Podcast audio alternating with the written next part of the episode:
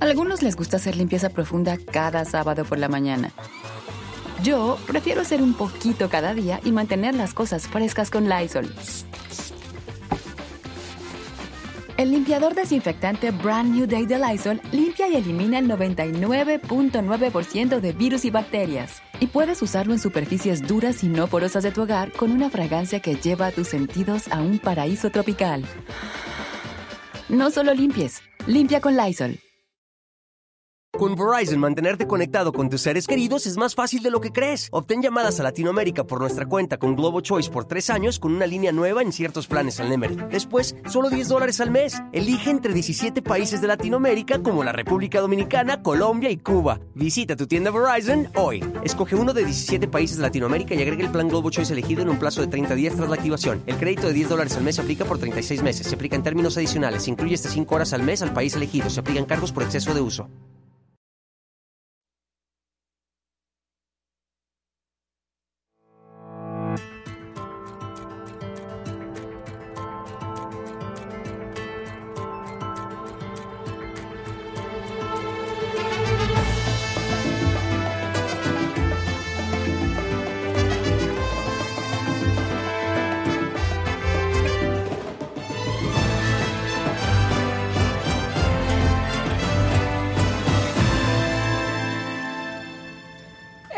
27 de octubre y es jueves. Y eso los tiene que poner de... No, ni me contestan el saludo, perdón. Perdón, porque ibas a entrar. ibas a entrar. Estábamos... Buenos días. Aquí nos Hola. saludamos todos al ¿Sabes qué mismo estaba pasando? tiempo. Es que yo estaba terminando que escuchabas, es jueves y Ajá. o sea, que viniera algo así más. Sí. Perdóname por Yo no estar a estaba- la altura, Casarí.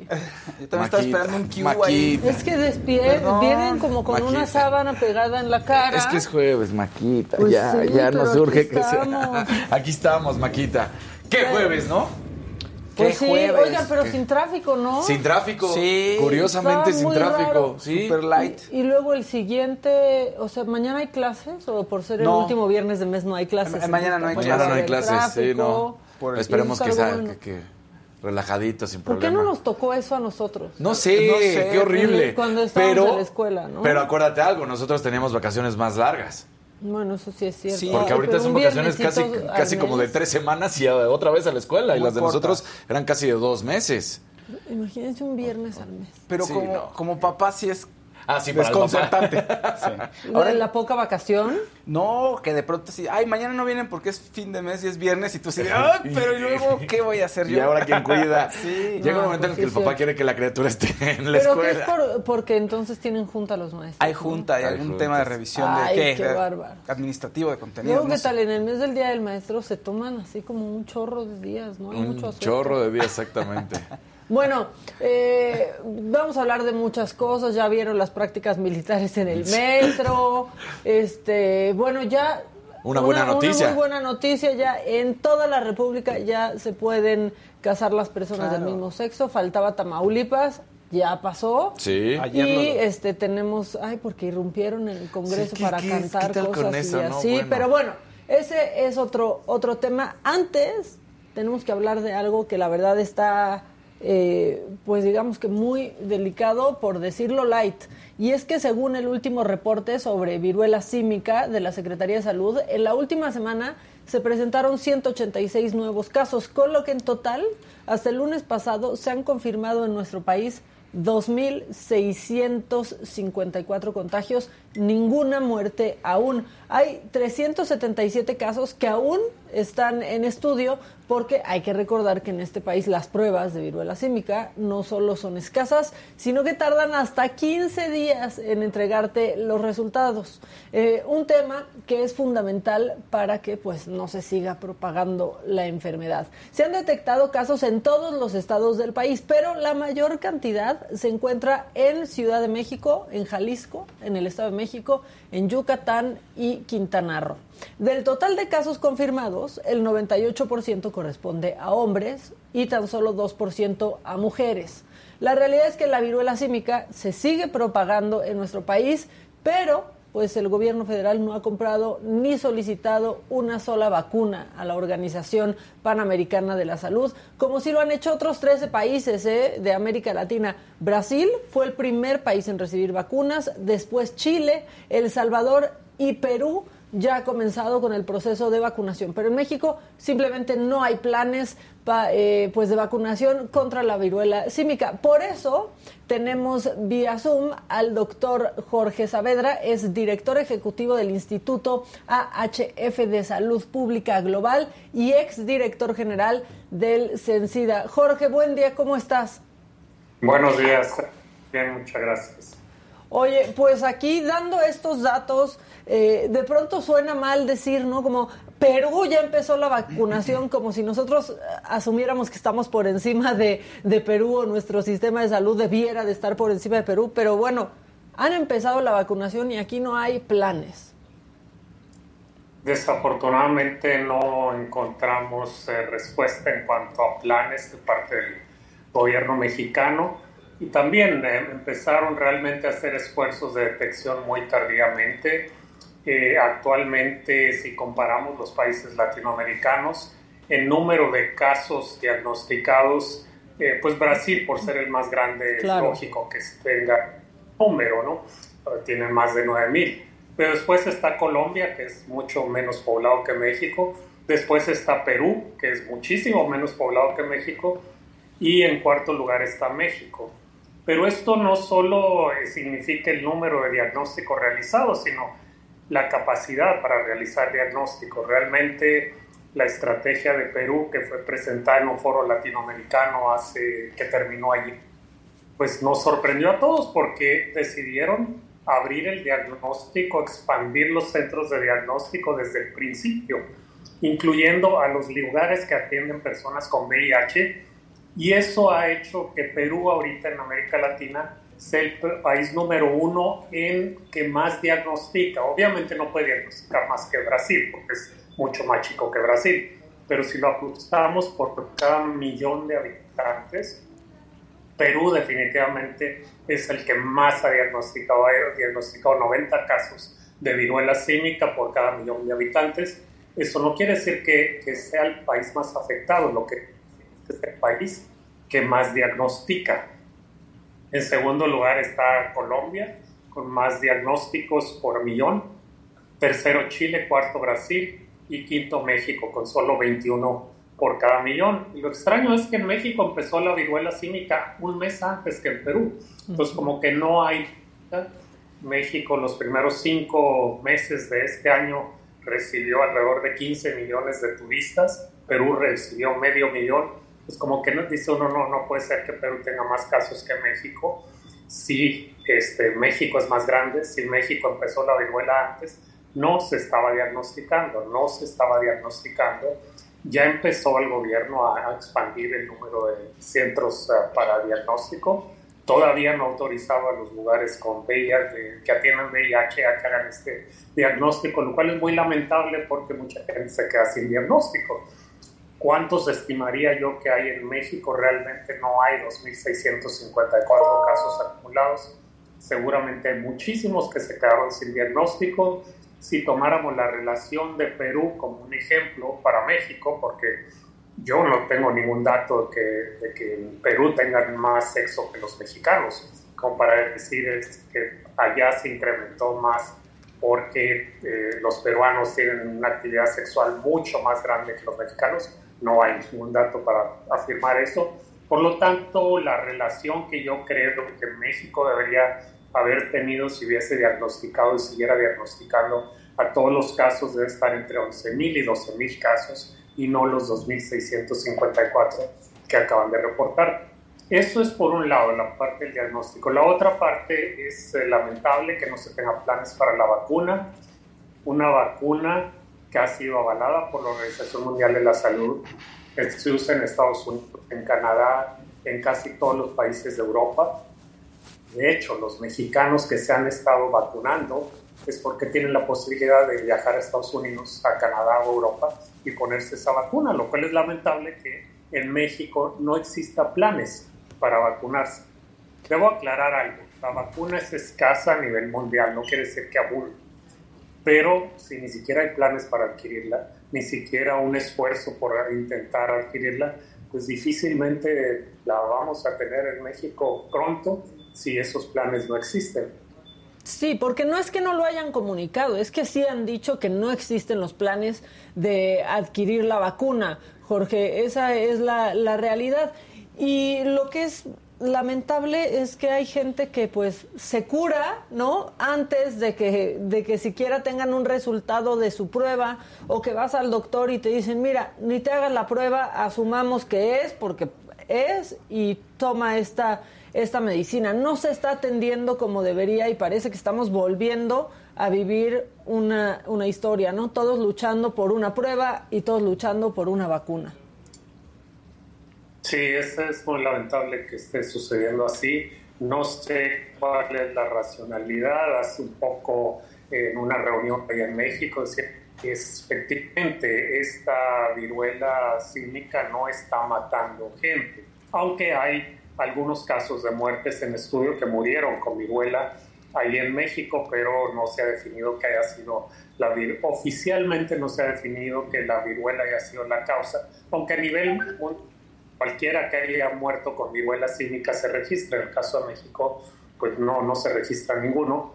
Pero independientemente de eso, las lesiones son dolorosas. Es decir, en este caso no se le puede apostar a la inmunidad de rebaño, porque a veces algunos que, bueno, que empiecen a infectarse, como no se van a morir, se van a inmunizar y va a seguir todo, pues es como una vacuna pero la verdad es que son dolorosas, son lesiones dolorosas, entonces apostarle a que la gente se inmunice a través del doctor sería una política de salud sádica o sadismo de Estado, yo la he llamado. Sí, porque, aparte es largo, Jorge, es doloroso y largo, ¿no? la enfermedad es muy larga. Eh, al mantenerse en aislamiento, porque sí es necesario aislamiento por tres o cuatro semanas. Sí, oye, ya se unió con nosotros a la transmisión Alain Pinzón, director general de Vive Libre y miembro del Consejo Ciudadano para VIH e ITS de la CDMX. Alain, ¿cómo estás? Buen día. Hola, muy buenos días, Maca. Un gusto saludarles. Doctor Jorge, ¿cómo está? Igualmente, Alain. Bueno, pues tú eres una voz muy importante y estás pues luchando sin descanso también para que haya una solución a esto, para que alguien escuche, para que lleguen vacunas y sobre todo para que se deje de reducir esto a un grupo. Totalmente. Creo que lo que hemos estado tratando de hacer es obligar a la Secretaría de Salud a que haga su trabajo porque no lo están haciendo. Llevamos ya desde la última semana de mayo con casos. Eh, eh, las organizaciones de la sociedad civil, principalmente LGBT y de respuesta o lucha contra el VIH, desde principios de junio, que es el mes del orgullo. Pues, curiosamente ahora en México eh, hemos estado recibiendo casos. Las primeras semanas recibíamos dos, tres casos a la semana. Yo creo que esta semana, sin contar todos los que recibió mi equipo, porque yo estoy en Lima, eh, yo creo que tenemos como unos 42 casos aproximadamente. La gran mayoría pues tratamos de que vayan a tomarse la muestra, pero la gran mayoría pues no van porque tienen IMSS, tienen ISTE y lo que no quieren es justamente verse atrapados en toda esta discriminación que existe en estos institutos, además de que bueno pues no les dan prácticamente ninguna receta para nada, nada más los mandan a su casa, les toman la muestra y lo más que les dan a veces es paracetamol lo cual es bastante problemático. Eh, otra cosa, se están tardando mucho en darles incapacidades eh, estamos viendo que em, en las jurisdicciones sanitarias y el mismo INDRE se están tardando muchísimo en dar eh, una incapacidad, un resultado reactivo o no reactivo y para que te den una incapacidad pues tú necesitas comprobar qué es lo que tienes. Eh, y como no hay incapacidades, mucha gente se está quedando sin trabajo. Obviamente no tienen dinero, no tienen cómo este, pues, alimentarse en esos días yo creo que estos son entre 3 a 4 semanas, de 3 a 6 semanas, pero la gran mayoría son 4 semanas. y eh, pues literal se quedan sin nada, ¿no? Y pues también es mucho problema porque hay mucha gente que no puede guardar, aislamiento, no viven solas o no tienen un cuarto para ellos o ellas, entonces creo que es bastante problemático que el Estado no vea eh, lo que está sucediendo y que todo esto que te estoy diciendo puede ser prevenible por medio de una vacuna que no quieren comprar porque es de verdad un hecho que no quieren comprar la vacuna. Si tú ves las comunicaciones del Twitter de Secretaría de Salud, nos están enseñando cómo limpiar superficies. Eso es una estupidez. Como si no hubiéramos aprendido que eso no, no funcionaba, ¿no? Ajá, o sea, ni con COVID, ¿no? O sea, como, ¿por qué lo están haciendo ahora también acá? La única forma eficaz de prevenir la viruela símica es vacunándose. Hay una vacuna disponible que es difícil y que es, es, es, un poco inaccesible, eso lo hemos visto. Pero México ni siquiera se ha formado en la fila para adquirir esta vacuna.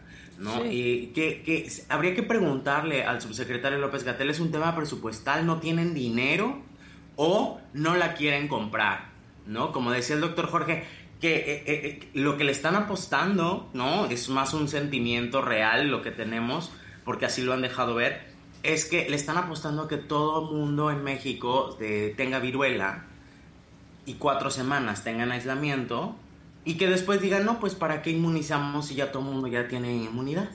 ¿no? Que ni siquiera sabemos cómo queda el tema de la inmunidad, pero aparte vienen, de aquí se desprenden eh, y se los digo a los dos comentarios horribles, ¿no? Y cosas contra las que muchos hemos estado luchando, que es la estigmatización. Y vienen comentarios que son como, pues cuídense.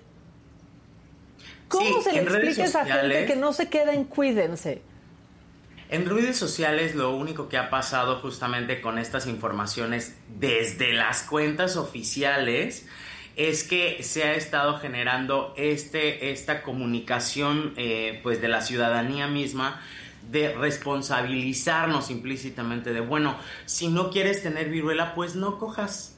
Si no quieres tener viruela, pues usa condón. Si no quieres tener viruela, pues ¿para qué te gustan los hombres? ¿No? Entonces es muy problemático que de verdad tengamos que salir nosotros a dar la cara y decir y explicar porque ni siquiera la comunicación oficial está siendo asertiva en ese sentido. No, no es de que cuídense, es de que la viruela te puede dar a ti, le puede dar a Jorge, le puede, me puede dar a mí, a, cualquier persona le puede dar, es una realidad. En un país como México, ¿no? En donde vivimos, o sea, se vive eh, pues en condiciones de hacinamiento, en donde vimos cómo murieron familias completas por una epidemia, en donde no todos tenemos los mismos pues digamos, las mismas oportunidades de, ah, me enfermé, pero yo vivo en mi departamento, me enfermé, pero entonces cancelenme la parte de arriba de mi casa. No es ese México. No, para nada. Y además lo más problemático es que eh, a la hora de que tú eh, socializas los problemas que puede tener una persona con viruela, las autoridades lo único que quedan es en silencio. ¿No? O sea, es como, ¿por qué, ¿por qué están guardando tanto silencio al respecto de lanzar comunicaciones, por ejemplo, a jóvenes y adolescentes. Hay un montón de jóvenes y adolescentes que nos han llegado con muchos problemas de salud muy graves, en donde su familia ni siquiera sabe que o son homosexuales o son bisexuales y menos que tienen vida sexual activa. Entonces, es un problema que además pone en riesgo no nada más su salud, sino también su permanencia en su hogar la comunicación con su familia y literal, o sea, quedan estigmatizados de por vida porque entonces su familia lo primero que dice, y nos han tocado varios casos, es, es que para qué te acuestas con hombres. Eso le pasa nada más a la gente que se acuesta con hombres. Entonces es muy problemático que la Secretaría de Salud y los organismos al respecto de la vacuna, como el grupo de vacunación y todo esto, no estén viendo cuáles son las realidades tan complejas que estamos pasando pero que además salgan con tarugadas como que están analizando la eficacia de una vacuna, cuando la vacuna se está poniendo ya hoy mismo, eh, ayer en la noche me mandaron una fotografía que ya llegó aquí a Perú, ¿cierto? El Salvador ya adquirió vacunas, Brasil también, Chile también. Eh, es, es, incomprensible qué está pasando en México cuando se supone que México tenía un rol un tanto de líder en la región latinoamericana y pues literal es un rol que se ha quedado en el olvido porque vamos muy mal, no hay procesamiento de muestras correctamente. No, y sobre eh, todo en cuanto a la vacunación, perdón Alain, pero, pero Jorge no me dejará mentir, México era un ejemplo en jornadas de vacunación. Correcto, correcto. Sí. y, de verdad, acá lo que tratamos de hacer justamente por medio del foro eh, latinoamericano fue eh, justamente, pues, un poco hacer una denuncia ante OMS, OPS, el Fondo Mundial incluso, ¿no? Para que, pues, eh, quedara muy en claro que México, el gobierno de México no nos quiere, no nos quiere vacunar, ¿no? Entonces creo que eso sería eh, lo que vinimos a hacer acá, porque realmente es una situación muy compleja el estar llevando casos, el estarle haciendo la chamba a la Secretaría de Salud, ¿no? Y que no tengamos ni siquiera ese apoyo de literal. Hay un montón de gente que se está trasladando desde sus estados, desde Puebla, desde Veracruz, ya vino gente hasta de Chihuahua a tomarse la muestra acá a Ciudad de México, a las clínicas Condesa, y que yo creo que también hay que ver con quién sí podemos contar acá, porque lo que ha pasado, eh, sobre todo en Ciudad de México, es que eh, las únicas autoridades que nos han respondido y que nos han ayudado y que se han tratado de, eh, pues, unir, ¿no? En este trabajo en conjunto son las autoridades de la clínica especializada Condesa, en donde literal no les importa si tienen seguro, si no tienen seguro, a la hora que lleguen, si están atestados y yo les llevo otros más, pues ni modo, hay que atenderlos. Em, si ese tipo de comunicación hubiera en el federal, no tendríamos estos problemas. Ya hicimos tres protestas en México y no es posible que tengamos que estar protestando para un derecho humano tan básico como es una vacuna y lo que, lo que está sucediendo realmente es que pues la homofobia que existe ¿no? en la Secretaría de Salud nos tiene literal parados para el acceso al pleno ejercicio de nuestro derecho a la salud. Y no sé qué, qué piensan ustedes, Jorge, adelante, adelante, ibas a hablar. Yo creo que está pasando ahora una historia que ya vimos con el VIH a principios de la epidemia de VIH, que después se convirtió en pandemia, donde las autoridades, y esto fue a nivel mundial, no querían responder porque decían que era una enfermedad de homosexuales, era una enfermedad de gays, entonces no era necesario responder, no era necesario alarmarse, y este tipo de protestas y movilizaciones sociales como las que está organizando a la IN en México y algunos otros activistas también en México, se hicieron en aquella época justamente porque el gobierno o los gobiernos no querían responder adecuadamente, después no querían comprar los medicamentos y esa, pues, lamentablemente hay muchos gobiernos que es necesario ver que la población se está movilizando, que los grupos comunitarios se están movilizando para que respondan. es lamentable porque hay evidencia científica de lo que está pasando. Eh, la vacuna se está usando en muchos países. Yo dudo que en los países europeos, Canadá y Estados Unidos estuvieran usando una vacuna, autorizando usar una vacuna y no tuviera evidencia científica de que funciona. Sí, bueno, y aparte esta actitud de, del gobierno de comunicar o hacer ver como sí se están enfermando, pero está siendo su responsabilidad. Eh, están siendo, están viviendo en la promiscuidad y nosotros no podemos hacer nada más que decirles cómo prevenirlo. No, se queda, se queda corta la manera en la que han comunicado los distintos brotes. Yo no sé qué piensen ustedes, pero creo que también ha sido muy violenta en casos específicos, como salían a anunciar lo, el brote que había sucedido en Mantamar, en Puerto Vallarta, siendo muy específicos y la verdad es que de cuando acá quieren ser tan específicos, no sé qué piensen ustedes.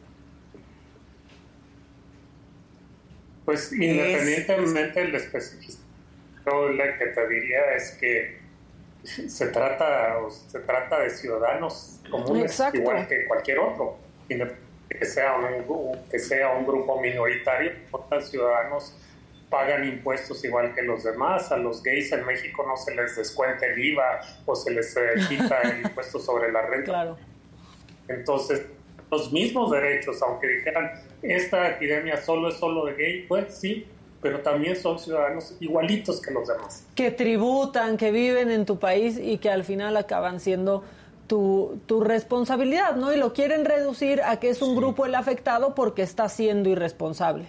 Es que Totalmente. Aquí yo nada más pondría en la mesa dos realidades que están siendo la que nos están marcando la pauta en la epidemia de la viruela símica.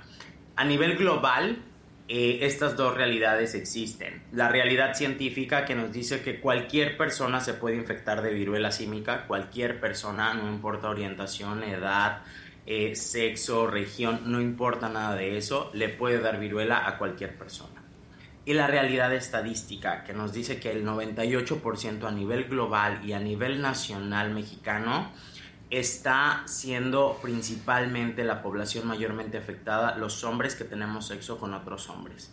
El 98%. Hay un 2% que no, entonces es mucho menor. Pero el 98% somos hombres que tenemos sexo con otros hombres, los que estamos presentando la mayor tasa de transmisión de viruela símica. Entonces creo que a partir de la realidad estadística lo que nosotros y nosotras tenemos que exigir es que se definan los grupos prioritarios de vacunación por medio de la, del grupo de vacunación mexicano para que podamos entrar en la primera línea. Y ahí... Como sucedió con el COVID, Alain. Exactamente, como, y ahí como lo está haciendo Perú hombres que tienen sexo con hombres y se empiezan a priorizar grupos. El 60% de personas que están teniendo viruela símica son personas o somos personas viviendo con VIH. Entonces, empezaron a priorizar aquí en el Perú e ingresaron luego, luego a la, línea de vacunación a personas viviendo con VIH y con inmunosupresión. Entonces, eso es lo que están haciendo acá y de verdad cuando estábamos escuchando hablar al, ministro de Salud, era una envidia impresionante porque están sacando, como tiene Condesa un, carrito, un camioncito para hacer pruebas, literal, este camioncito existe en Perú, pero allá están, aquí están haciendo testeo para viruela. ¿No? O sea, literal toman las muestras en el camión a todos los poblados más lejanos, eh, van también a las zonas pues de, encuentro eh, y esto apoyado siempre con las organizaciones peruanas. Lo que no está sucediendo en México, en México está totalmente parado todo eso y eh, todas las muestras se están procesando por medio del el INDRE, que es el único laboratorio en este momento, que acaban de abrir ya el diagnóstico, pero no sabemos en realidad qué onda. Y se nos viene otro problema peor, porque lo que han hecho más bien es fragmentar la atención médica, porque al parecer ahora si tú tienes IMSS, ahora ya te va a procesar la muestra el IMSS en la raza en México y entonces si antes se tardaban cinco días en atenderte porque vivías en Quintana Roo para entregarte una muestra ahí en el laboratorio del INDRE, pues ahora imagínate con toda la burocracia, ineptitud y estupidez humana del IMSS cuántos días se van a tardar en entregarte un resultado de una muestra. Pues ya hasta te vas a curar, ¿no? Entonces, pues es muy complicado porque lejos de dar resultados, están dando más trámites burocráticos. Oigan, ya para, para ir cerrando, eh, pues yo sé que entre, entre la comunidad hay mucho hay miedo, ¿no? Hay enojo muchísimo porque está sucediendo una injusticia, pero yo también he visto mucho conflicto dentro de la comunidad con este tema. y me impresiona mucho porque son hombres que pertenecen a esta comunidad y dicen, pues saben que pues cuídense, pues sean responsables y si no entendemos que en esta tenemos que ir juntos y apoyar todas las letras, no hemos aprendido nada y sinceramente pareciera que pronto no se va a aprender aunque haya gente de nuestra comunidad enfermándose y aunque haya quien la está pasando muy mal y perdiendo el trabajo y perdiendo muchísimas cosas por esto. Así es, lamentablemente así es. Y por supuesto, en ausencia de vacuna, pues no nos queda más que cuidarnos, pero no solo eso, eh, también protestar y movilizarse, cosas como las que está haciendo Alain, que yo aplaudo, y algunos otros activistas de México, Ricardo Baruch y otros, eh, eh, se va a necesitar seguir haciendo, porque de alguna forma el gobierno tiene que entrar en razón no solo en razón por la presión social, sino por la cuestión humana, sí. El humano. Y la otra cosa es que completamente está respaldada las acciones y las respuestas con base en la ciencia, con base en estudios y con base en una vacuna que ya se está usando en otros países, que la Organización Panamericana de la Salud consiguió 100.000 dosis de vacunas para países de Latinoamérica, pero parece que México no se formó, supongo porque no le tocó ninguna a México y sí le tocaron a algunos otros países. Pues sí estamos lejos de, Dinamarca, sin duda. Eh, muy lejos. Muy, pero muy eh, lejos. Muy lejos, la verdad. Eh, nos parece también que tenemos que empezar a recordar eh, en general la comunidad LGBTTI, pero sobre todo los hombres bisexuales y homosexuales y aquellos que tienen prácticas con otros hombres, que los derechos que tenemos hoy no se lograron eh, con tweets, no se lograron eh, atacando a los pares, ¿no? O sea, se lograron a la, gracias a la exigencia al gobierno, gracias a las protestas que hubo permanentes, gracias a eh, todo el, todo, toda la responsabilidad que se le dio al gobierno a partir de muchísimos problemas en materia de salud sobre todo. En México tenemos antirretrovirales gratuitos a partir de los 2000 gracias a todos los activistas longevos y que estuvieron ahí dando el, pues la cara y poniendo el cuerpo. Tenemos clínicas especializadas y capacits eh, en todo el país gracias justamente a esta exigencia permanente en las calles y directo con las autoridades. Y yo creo que sería muy ocioso de parte de toda la comunidad LGBTTI, pero sobre todo de los hombres que tenemos sexo con otros hombres, el estar eh, preguntando o poniendo en duda si la viruela nada más nos va a dar a los hombres cuando ahí está la estadística. Claro. Si tendríamos que estar o no usando condón cuando eso es una decisión totalmente personal si estamos realmente convencidos de que este problema es un problema de salud pública que nos está afectando directamente, tendríamos que estar saliendo a las calles todos al mismo tiempo. Y hemos sido bien poquitos en las, en las protestas. Em, la verdad es que no por hacer eh, de verdad un problema mayor en México, no vamos a salir a protestar el Estado mexicano está violando nuestro derecho a la salud. El Estado mexicano está realmente guardando silencio ante una necesidad de hombres que tenemos sexo con otros hombres por medio de sus prejuicios y su moral rancia, en el cual nos están poniendo en riesgo absolutamente todas las esferas de nuestro desarrollo, nuestra vida. Entonces, ¿qué estamos esperando para salir a la calle, para increpar a los gobiernos, para increpar a nuestros pares, incluso que están ahí en, la representación política y administrativa del Estado, que son los políticos en este momento? ¿no? Y que muchos de ellos son homosexuales y que muchos de ellos son bisexuales y que muchas de ellas son trans, deberíamos de estarles exigiendo en la cara todo el día, todos los días, qué están haciendo por la comunidad que dicen representar. Así es. La, verdad es que sí, por eso quería tocar ese tema y hacer la pregunta a la población, ¿no? Que ve esto lejano. ¿Qué harían si fuera otro grupo el que estuviera siendo afectado?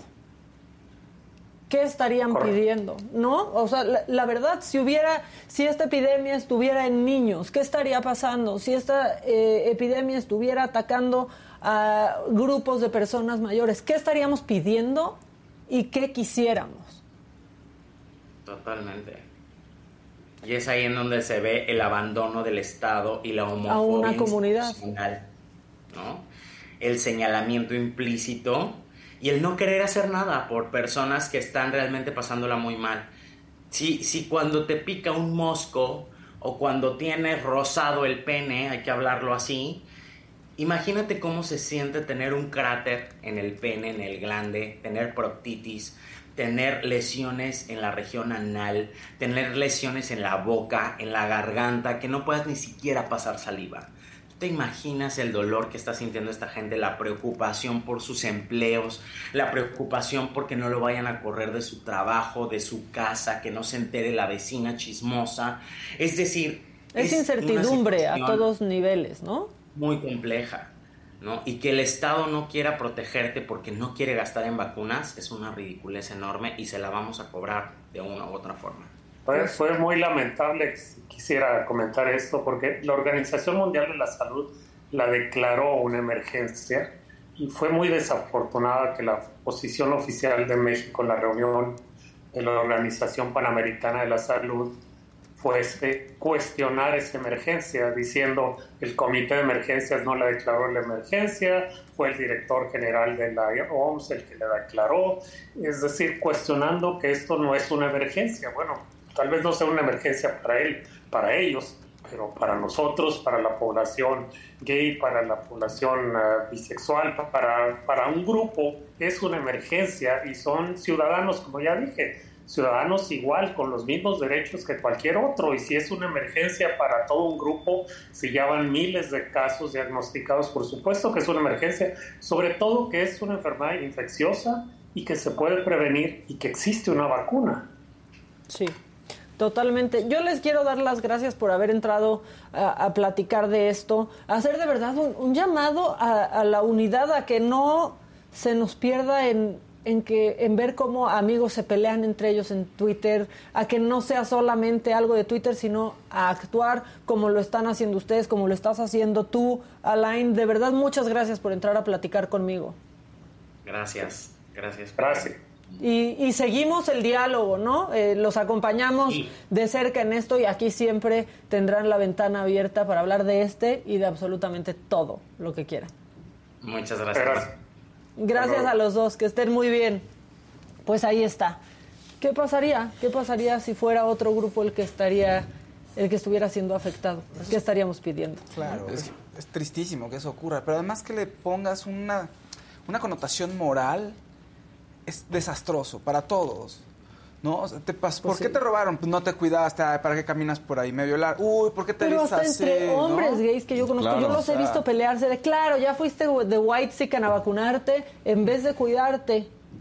Es un grave Vacunarte es cuidarte también. Exactamente. Y si tienes la, probabilidad, la posibilidad de hacerlo, lo vas a hacer porque no solo te estás cuidando a ti, si vives en casa con tu familia, estás cuidando a tu familia. A todos, porque ahorita es una población, pero te va, va, a alcanzar a todos esto. O sea. Ahora, lo gravísimo de este caso, por supuesto, no es solamente eh, lo que está viviendo con, con, esta viruela símica, que sí es lo más grave, pero es en sí todo el sistema de salud de ah, nuestro país, que está totalmente hecho añicos, que no, que no lo vimos, por supuesto, en su momento cuando había que vacunar a, a toda la gente contra el COVID, que hoy en día las campañas de vacunación están perdidas y ahorita, ahorita, el caso que más se está viviendo, así como en su momento fue el COVID y así, es justamente esta eh, yo, no sabía esta viruela símica. Que cuando fuéramos este, Dinamarca íbamos a estar tan jodidos. Bueno, hoy hay Saga, Saga Live. Ah, y tenemos ah. promo. Sí hay, sí hay. Es que iba a decir Saga Food, pero ese fue ayer vamos a tener algún conductor invitado. Muy honrada su amiga Fernanda Tapia de ser la madrina. Yo digo que brindemos por estar hoy aquí, por estar en este espacio que yo me siento privilegiada, es un honor. Que de los cuatro lo haga más rico. A ver tú, mi Bueno, mira, Eddie está equipado para dar un gran comienzo y final. ¿no?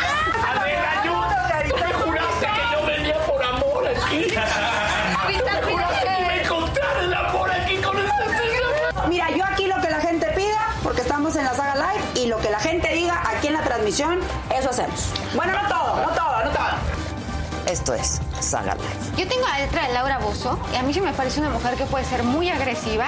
Eh, yo, es más, la, tengo Oye, pero si me dijiste que me dijiste que eran este los jeroglíficos de Nefertiti. No. que, que, no era letra. Parece electrocardiograma, pero no. La...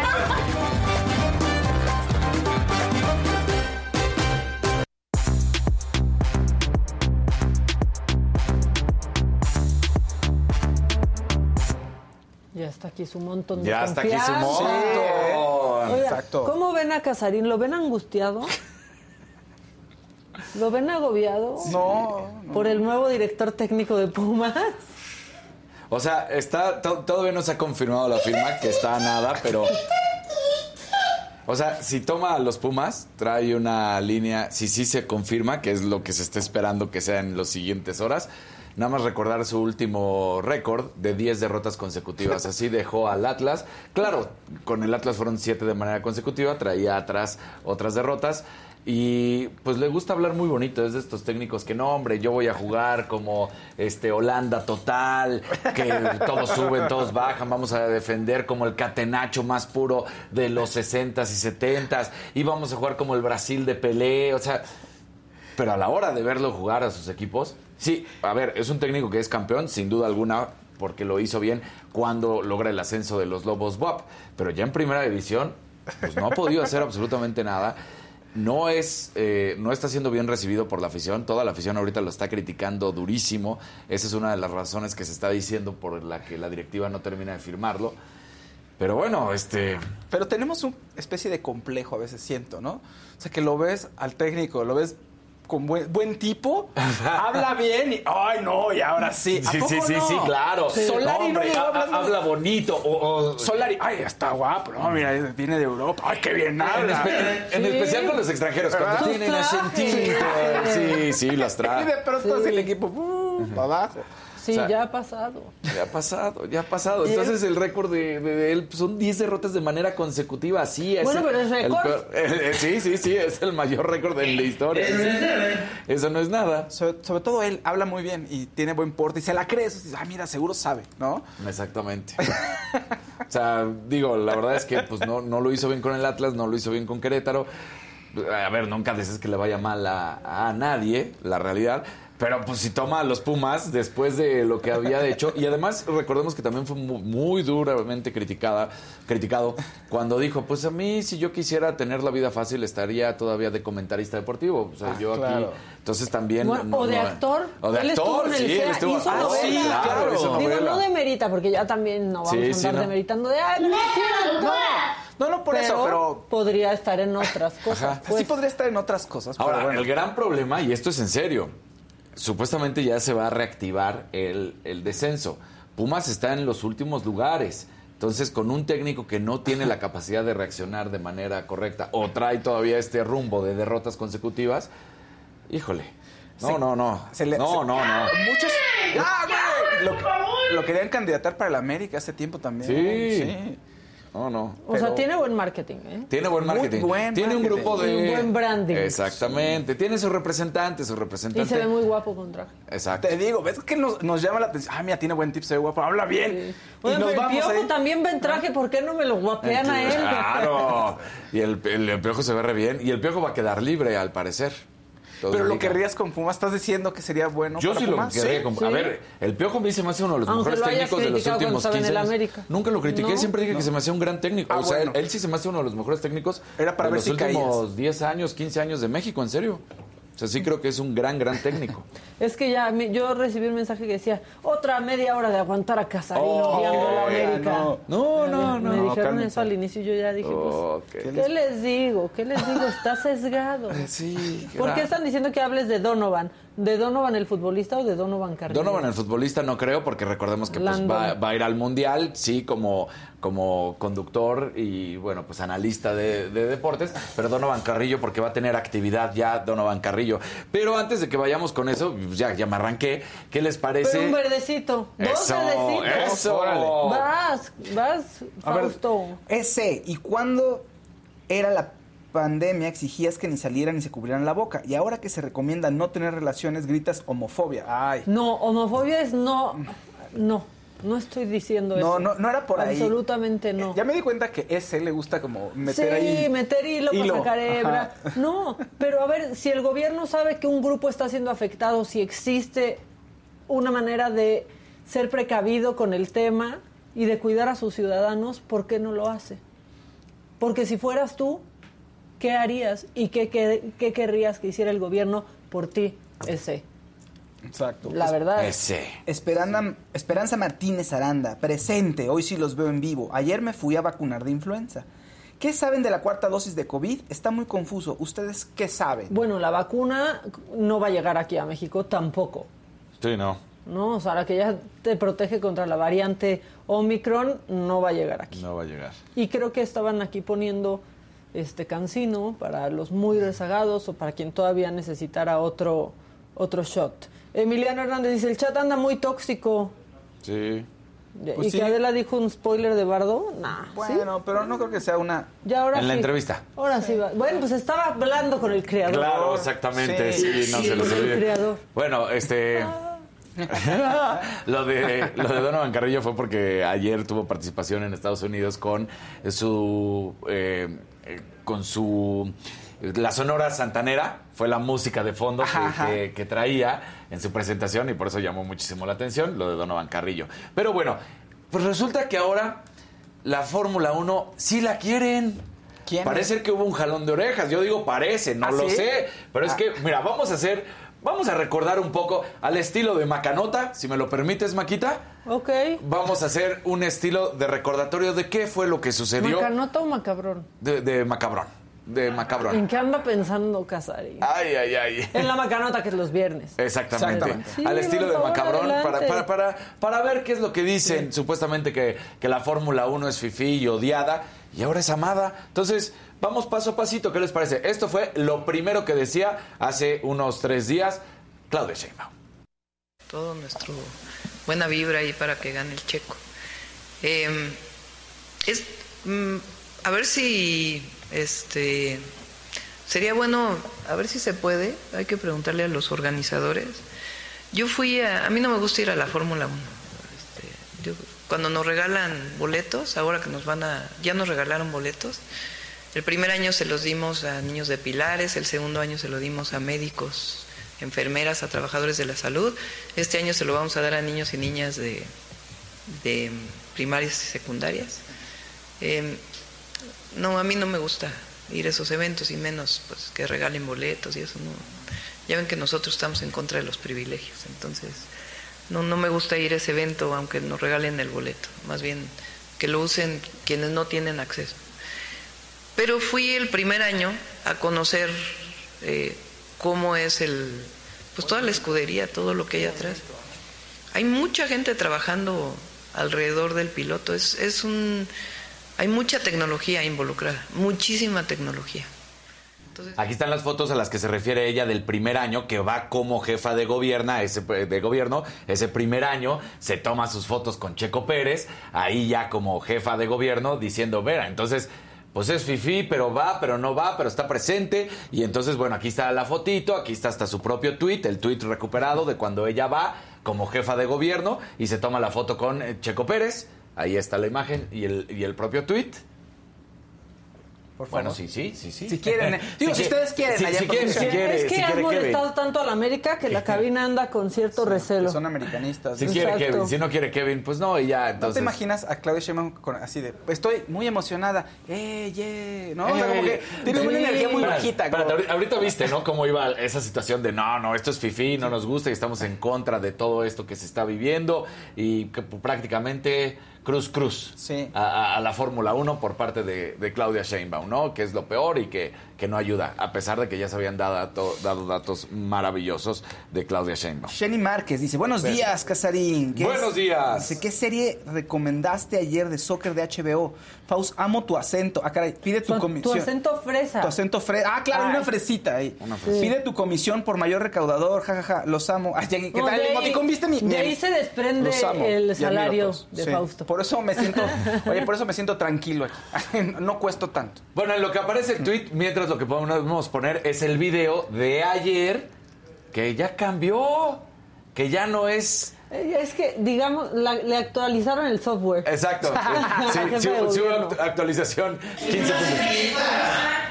Ya, Dios mío. Ya pongan a la jefa. Sí.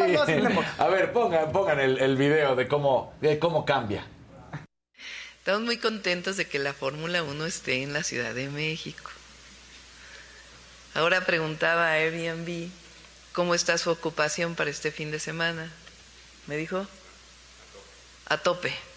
Pues por supuesto que estamos felices de que la Fórmula 1 esté en la ciudad. Más bien la pregunta era, los boletos que le regalan normalmente al gobierno de la ciudad, ¿cómo se utilizan? Y ahí fue donde dije, antes pues se quedaban para los privilegiados, para unos cuantos funcionarios, iban los secretarios, y ahora los distribuimos para todos aquellos que... Eso no dijo. Así no fue. Porque además es sonrisita de, ay, la fórmula A mí me da uno". mucha ¿Quién risa. le Yo cree? les tengo- a mí me cae muy bien Claudia Sheinbaum cuando es irónica y burlona, porque no todos nos entienden eso. Y o sea, como cuando dijo que lo de frena y las casas volando Claro, tal vez era un performance. O sea, no lo dijo llena de vitalidad, dijo, pues que nos expliquen, tal vez es un performance. Eso Y perdón, pero eso es increíble. Lo que Pero- dijo pero- da risa. pero- y ahorita pues también da, da Sí, risa. así, ay, pero eso no dijo. y le- no eh, así no fue. Porque además también hay que recordarle, 15.500 millones de pesos es lo que deja la derrama económica en cuanto a turismo. Están a más del 90% el tope de lo que está viviendo. Ahí están las fotos de ese primer año como jefa de gobierno cuando estuvo en el Autódromo Hermano Rodríguez tomándose la foto con el propio Checo Pérez. Entonces, 15.500 millones de pesos es lo que deja. Así es, más de 375 mil turistas en la Ciudad de México que vienen a ver lo que Ve es cómo fue cuando regresó, que estaba hasta Esteban Gutiérrez, que ya no eh, existe. que ya no existe. Ahí En estaba en Force. India, eh, el Checo Pérez, pero bueno, era su primer año como jefa de gobierno y ahí estaba presente. No, sí fue? fue. cuando regresó la Fórmula 1. Dijo ella, ella dijo. No. Ella Ahí- declaró. Ahí, está, ahí está el tweet, ahí está el tweet 2019 y ahí arranca en el 2018. No, pero, pero sí pongan, o sea, so- ella dijo, fui, he ido una vez cuando regresó la Fórmula 1 Mira, a el, México. el tweet es. ¿Cuándo eh, eh, regresó la Fórmula 1 a Y México? por eso el tweet es de eh, a las 5.52 de la tarde del octubre 24 de 2019. Ya Ajá. llevaba ¿Y esa un año. foto también? ¿Mandé? ¿Y esa foto también? ¿O es de cuándo fue?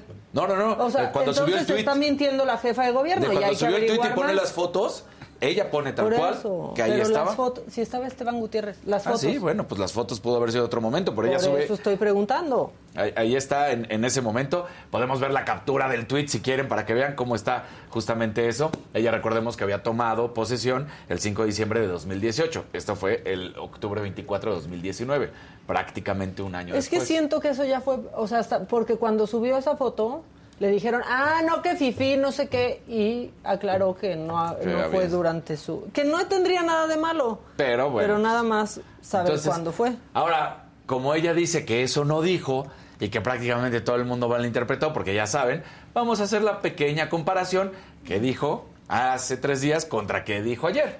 Aquí está la última comparación de videos. A mí no me gusta ir a la Fórmula 1. No, no me gusta ir a ese evento, aunque nos regalen el boleto. Pero bueno, es un evento que cuesta, no sé, ¿cuánto cuesta el boleto? Es, es bastante fifí el evento. sí. Estamos muy contentos de que la Fórmula 1 esté en la Ciudad de México. Más bien la pregunta era, los boletos que le regalan normalmente al gobierno de la ciudad, ¿cómo se utilizan? Y ahí fue donde dije, antes pues se quedaban para los privilegiados, para unos cuantos funcionarios, iban los secretarios, porque pues son boletos muy caros. A eso nos referíamos. Entonces, por supuesto que estamos contentos. O sea, no dijo esa pregunta de los boletos. Ella empieza a decir, a mí no me gusta ir y vamos a regalar los boletos. Y la pregunta no fue qué vas a hacer con los boletos. La pregunta fue de la Fórmula 1 y dijo, no me gusta ir porque esos deportes... Y ahí están, cuando habla. Nosotros ya saben que no vamos con esas cuestiones y yo les voy a decir algo. ¿Por qué no nos vale madre si le gusta o no la Fórmula 1? Va a Es- pasar de eh, todos eh, modos eso de que le la valga Ciudad de madres. México. Pero si eres como jefa de gobierno, no puedes andar diciendo una cosa que va en detrimento justamente de la misma Ciudad de México. Pues ya pudo. Por las- no debe, pero ya pudo. La- muchos medios insisten que por las declaraciones ella asistió al el 25 Mira, de octubre de 2019. Ahí está. 5.52 de la tarde, 24 de octubre de Y 2019. entonces, entonces está mintiendo la jefa de Tuve la gobierno. oportunidad. Porque O sea, dijo este que solo fue la primera vez. O sea, este es el tweet, ahí está, de ella. Claudia Sheinbaum, justamente 24 a Ahora, las 5.52 de no la tarde. estaba diciendo... Y, tú- y- y lo dice, tuve la oportunidad de visitar a los pilotos de México Gran Premio de la Fórmula 1 para darles la bienvenida a la ciudad y desearles buena suerte. Recuerden que la Fórmula 1 se queda tres años más, ahora con el apoyo de empresarios mexicanos y sin presupuesto público. Ya sé. Pero ahí estaba. Ya sé por qué se está saliendo por la tangente. Porque no fue el día del Gran Premio. Ah, ya. Eso es lo que está diciendo la jefa de gobierno. Que yo ni la defiendo, ya ni digan aquí en el chat a mí que. Pero no fue el día del Gran Premio, fue a recibirlos como a recibirlos pues como la jefa de gobierno, pero no fue, o sea, toda esta semana en el autódromo hay presencia de pilotos y de equipo y de gente, ¿cierto? Sí. Hay eventos y están Desde- preparándose y o sea, la gente puede entrar. No puedes entrar más que... sí, pero la gente puede ingresar solamente desde el viernes. Sea, los tres días, viernes, sábado y domingo. Pero si hay eventos. no, de hecho, ahorita, ahorita, ahorita están. los siete aviones Jumbo que platicamos que llegaron el domingo. No, el, lunes, porque el domingo había sido el Gran Premio. El lunes arribaron a nuestro país. Entonces, bueno, pues desde ahí se está haciendo todo. Por eso se llama el Gran Circo, la Gran Carpa de todo lo que se está montando. Exacto. Ahora, es bien, bien padre este ir, por ejemplo, no ya fuera de la Fórmula 1, andar en bici al, autódromo. Sí, es increíble, sí. Y que lo abran y que sea ese espacio. Y, por cierto, no estaría así la pista si no fuera porque hay Fórmula 1, porque antes no, no, es como que podías ir a andar en bici. No, y había unas cosas horribles cuando te ibas a dar todavía la vuelta porque todavía hubo por ahí carreras de NASCAR, por ejemplo, entonces decías, no, no, no, esto está horrible. Pues Pero bueno. Dicen aquí que ya superemos. Eh, bueno, nada más parece ser que de repente sí, sí nos gusta la Fórmula 1. Jugándole al ESPN.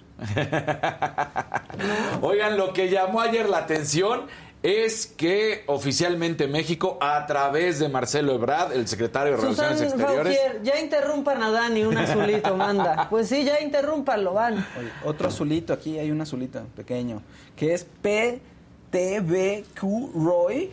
Ajá. Ah, qué fácil. Nada más puso, sí, ¿eh? Nada más manda ahí su, su dinero.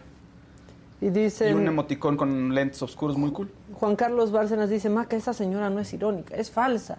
Bueno, pues cada quien a cada quien. Bueno, entonces ayer el secretario de Relaciones Exteriores, Marcelo Ebrard, y la presidenta del Comité Olímpico Mexicano, María José Alcalá, anunciaron la candidatura de México para, los, para buscar los Juegos Olímpicos, ya sea de 2036 o 2040. ¿Por qué con tanta anticipación? Porque así es, justamente vas prácticamente tres Juegos Olímpicos atrás y se escogen. ¿Y por qué una u otra? Ivonne Dorado dice, hoy hay liguilla femenil, arriba el Monterrey. Entonces, bueno, eh, él, lo dice, si no se puede obtener eh, los votos la de 2036, se buscará la de 2040. Lo dice, somos una potencia deportiva. Vamos a escuchar justamente al canciller Marcelo Ebrard. Eh, hicieron la solicitud de planteamiento la propuesta de que México iniciara el camino para que fuese sede de nuevo de los Juegos Olímpicos. México es una potencia deportiva, de hecho, en materia, por ejemplo, del fútbol, seremos el único país del mundo que ha sido tres veces sede de un mundial. Somos una potencia deportiva, pues por el esfuerzo de nuestros deportistas, aquí hay varias y varios medallistas olímpicos, y somos un país vigoroso, con una democracia fuerte, con instituciones sólidas. Ahí está. ¿Una potencia deportiva, en serio?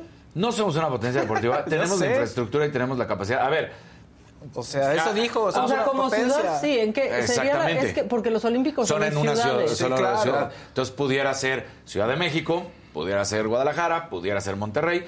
Yo creo que sería Ciudad de México. Se han hecho aquí unos Juegos Olímpicos, ya lo sabemos. Entonces, ¿hay capacidad? Sí, sí la hay. Y él lo dice bien. A ver, es para dentro de 14 años. Tenemos 14 años para, para, implementar todas las mejoras que llegaran a necesitarse dentro de un estadio olímpico, corregir, arreglar, todo esto. Pero bueno, pues ahí estaba Marcelo Ebrard. Me da gusto, sin duda alguna, que se piense en grande para que México pueda traer.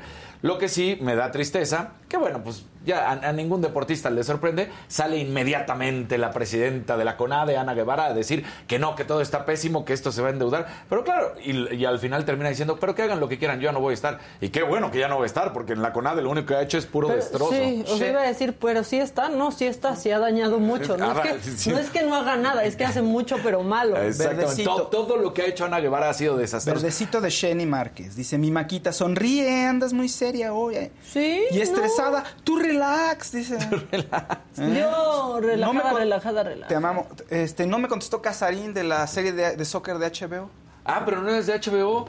bueno, la de habrá sido? Que ¿Habrá sido la que estábamos hablando del presidente de sí, Amazon? La, de Amazon, yo creo. El presidente de Amazon. FIFA. ajá, la de FIFA. Y por cierto, viene una nueva de Netflix que va a salir el 7 de noviembre y es de todos los escándalos de FIFA. 7 ah, de noviembre en Netflix. Se llama... ¿Docuserie o serie? Eh, docuserie. Y entonces va a ser todo lo que pasó con Joseph Blatter y la FIFA. Se va a venir bravo, bravo ese tema. Pero bueno, nada más retomando, pues ya sabes, Ana Guevara criticando y diciendo que el país no cuenta con la infraestructura y la inversión que se requiere. Hay que recordar, y, se, y hasta ella misma dice, bueno, dice que va a haber inversión privada, pero, pero es mucho dinero. Pues es la mitad de lo que cuesta un tren Maya. La mitad.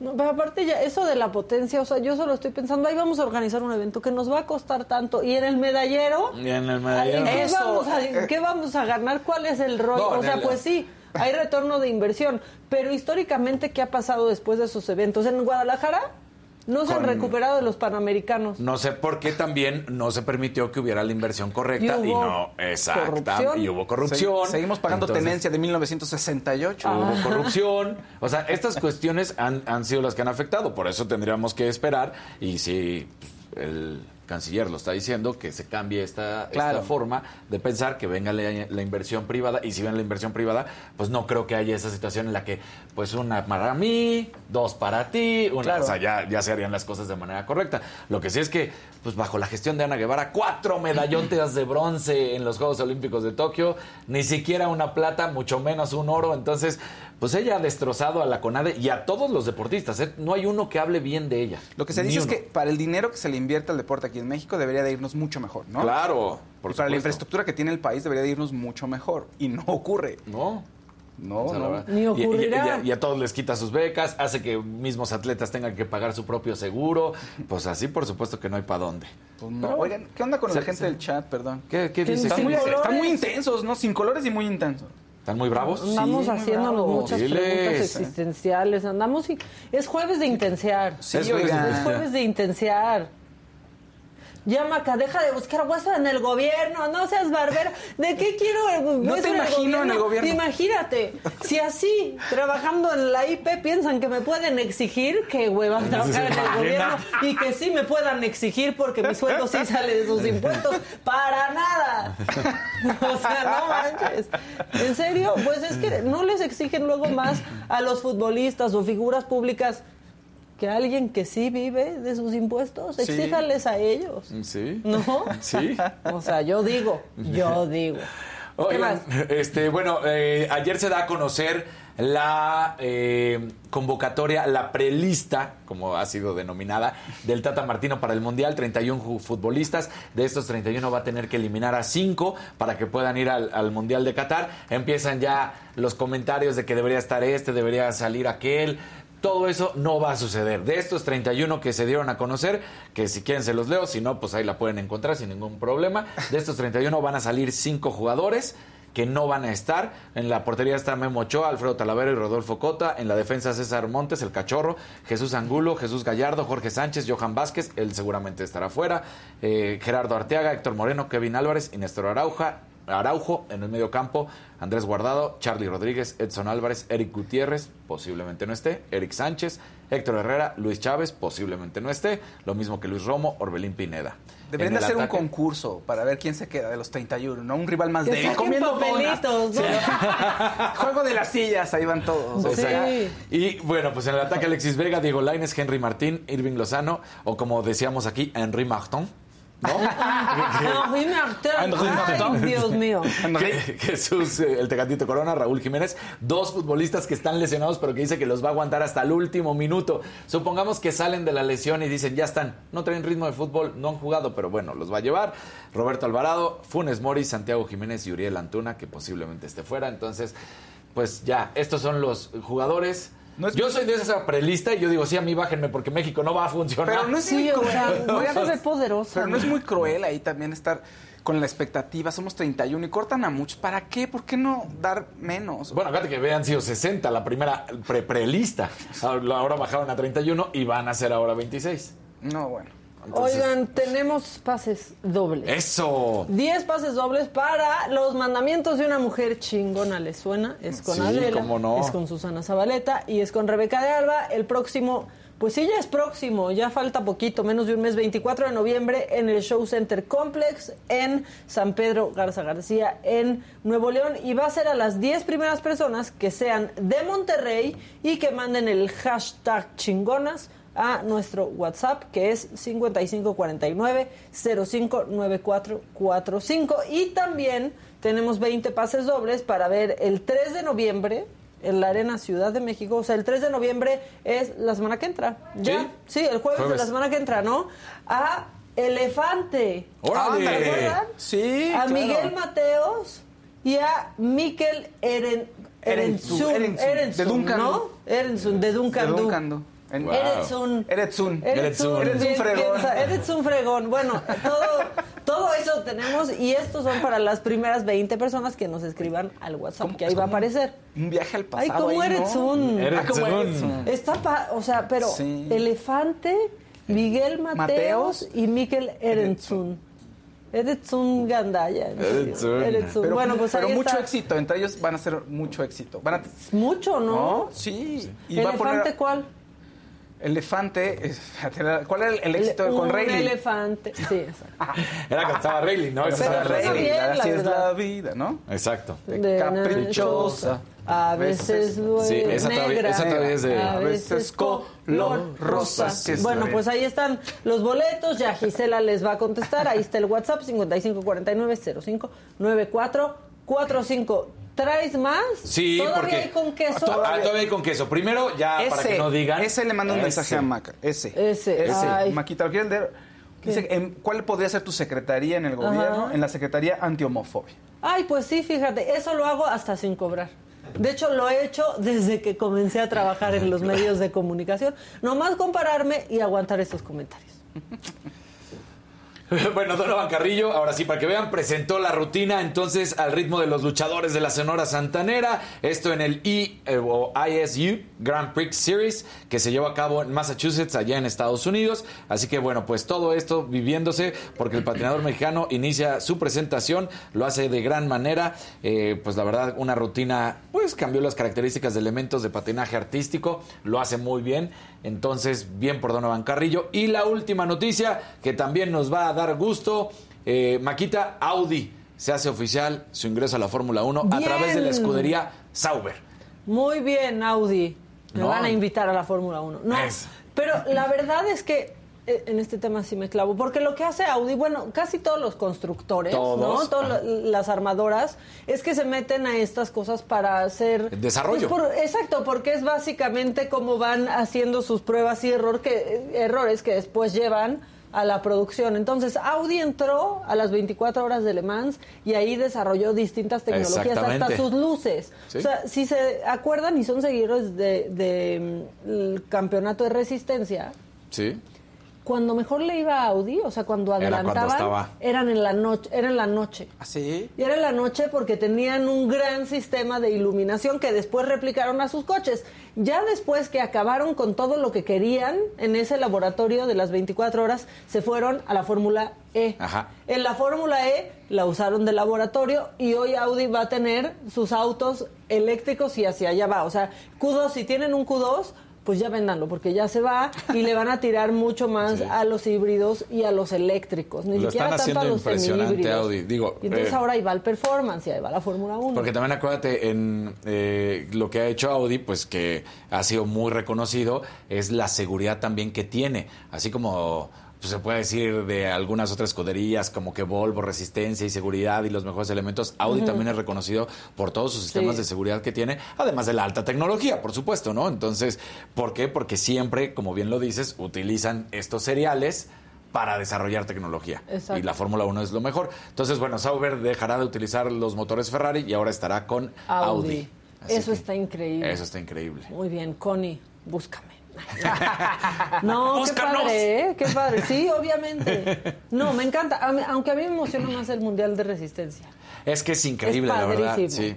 Sí, la La verdad. verdad es que sí. Y Fausto de, pues me vale. Sí, ¿yo qué? ¿Sabes pues qué? me vale. que lo un perro. De coches, pues no. No, le al vale, contrario. ¿no? O sea, pues es que de coches yo la verdad es que no tengo ni Si a ti idea. te valen tres pepinos los coches. Los coches, yo no soy Sí, muy fan no. de los coches, pero voy a tener que aprender porque mi hijo es fan.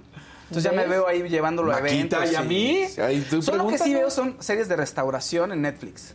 Uy, yo te tengo una novedad con eso de la restauración, pero todavía no puedo oh. decir. No, no, pues demandan a tres generaciones mías y te digo.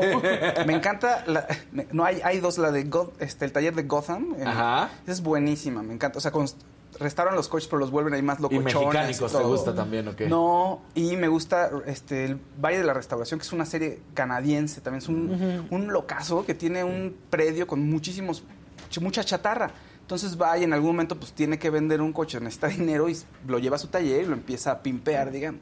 ¿Y has visto Celebrity IOU? No, no, no. Ese es muy padre porque un famoso famoso este pues escoge cómo regalar, búsquenlo, debe estar en, Discovery y en YouTube hay este hay muchos episodios al respecto, pues decide que le quiere regalar un coche a alguien y hacerle como un homenaje, puede ser un familiar, alguien que la ha pasado mal. Y entonces escogen el coche con dos este, conductores y como especialistas en coches y se lo restauran y al final le dan la sorpresa a ah. esa persona. Pero está bien padre, ha estado René Zellweger, o sea, han ido grandes, grandes estrellas. Igual es como... Está bien padre.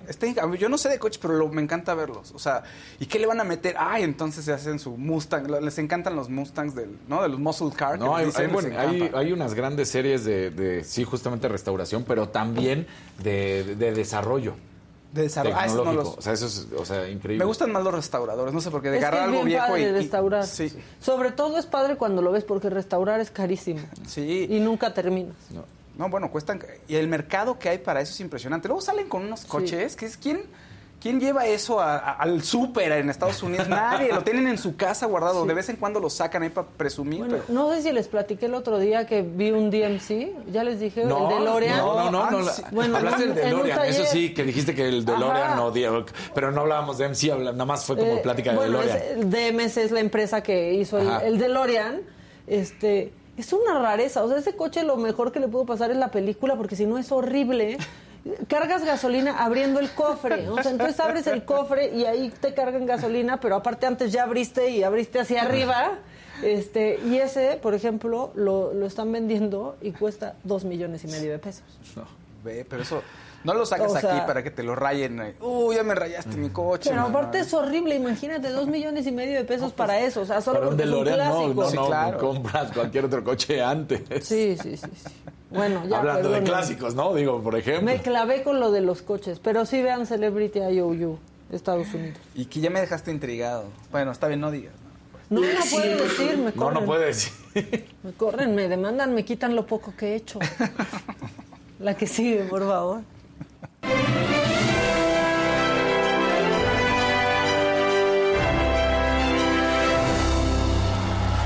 están? Bien, pongan su like, pongan su like, pongan colorcitos. El Oye, pero sí, digo, en el, chat veo que están ahí tirándole a todos. Ya, que se calle Fausto, que se calle Casarín, que se calle Maca, no sé qué. Digo, sí, entonces nos callamos los tres.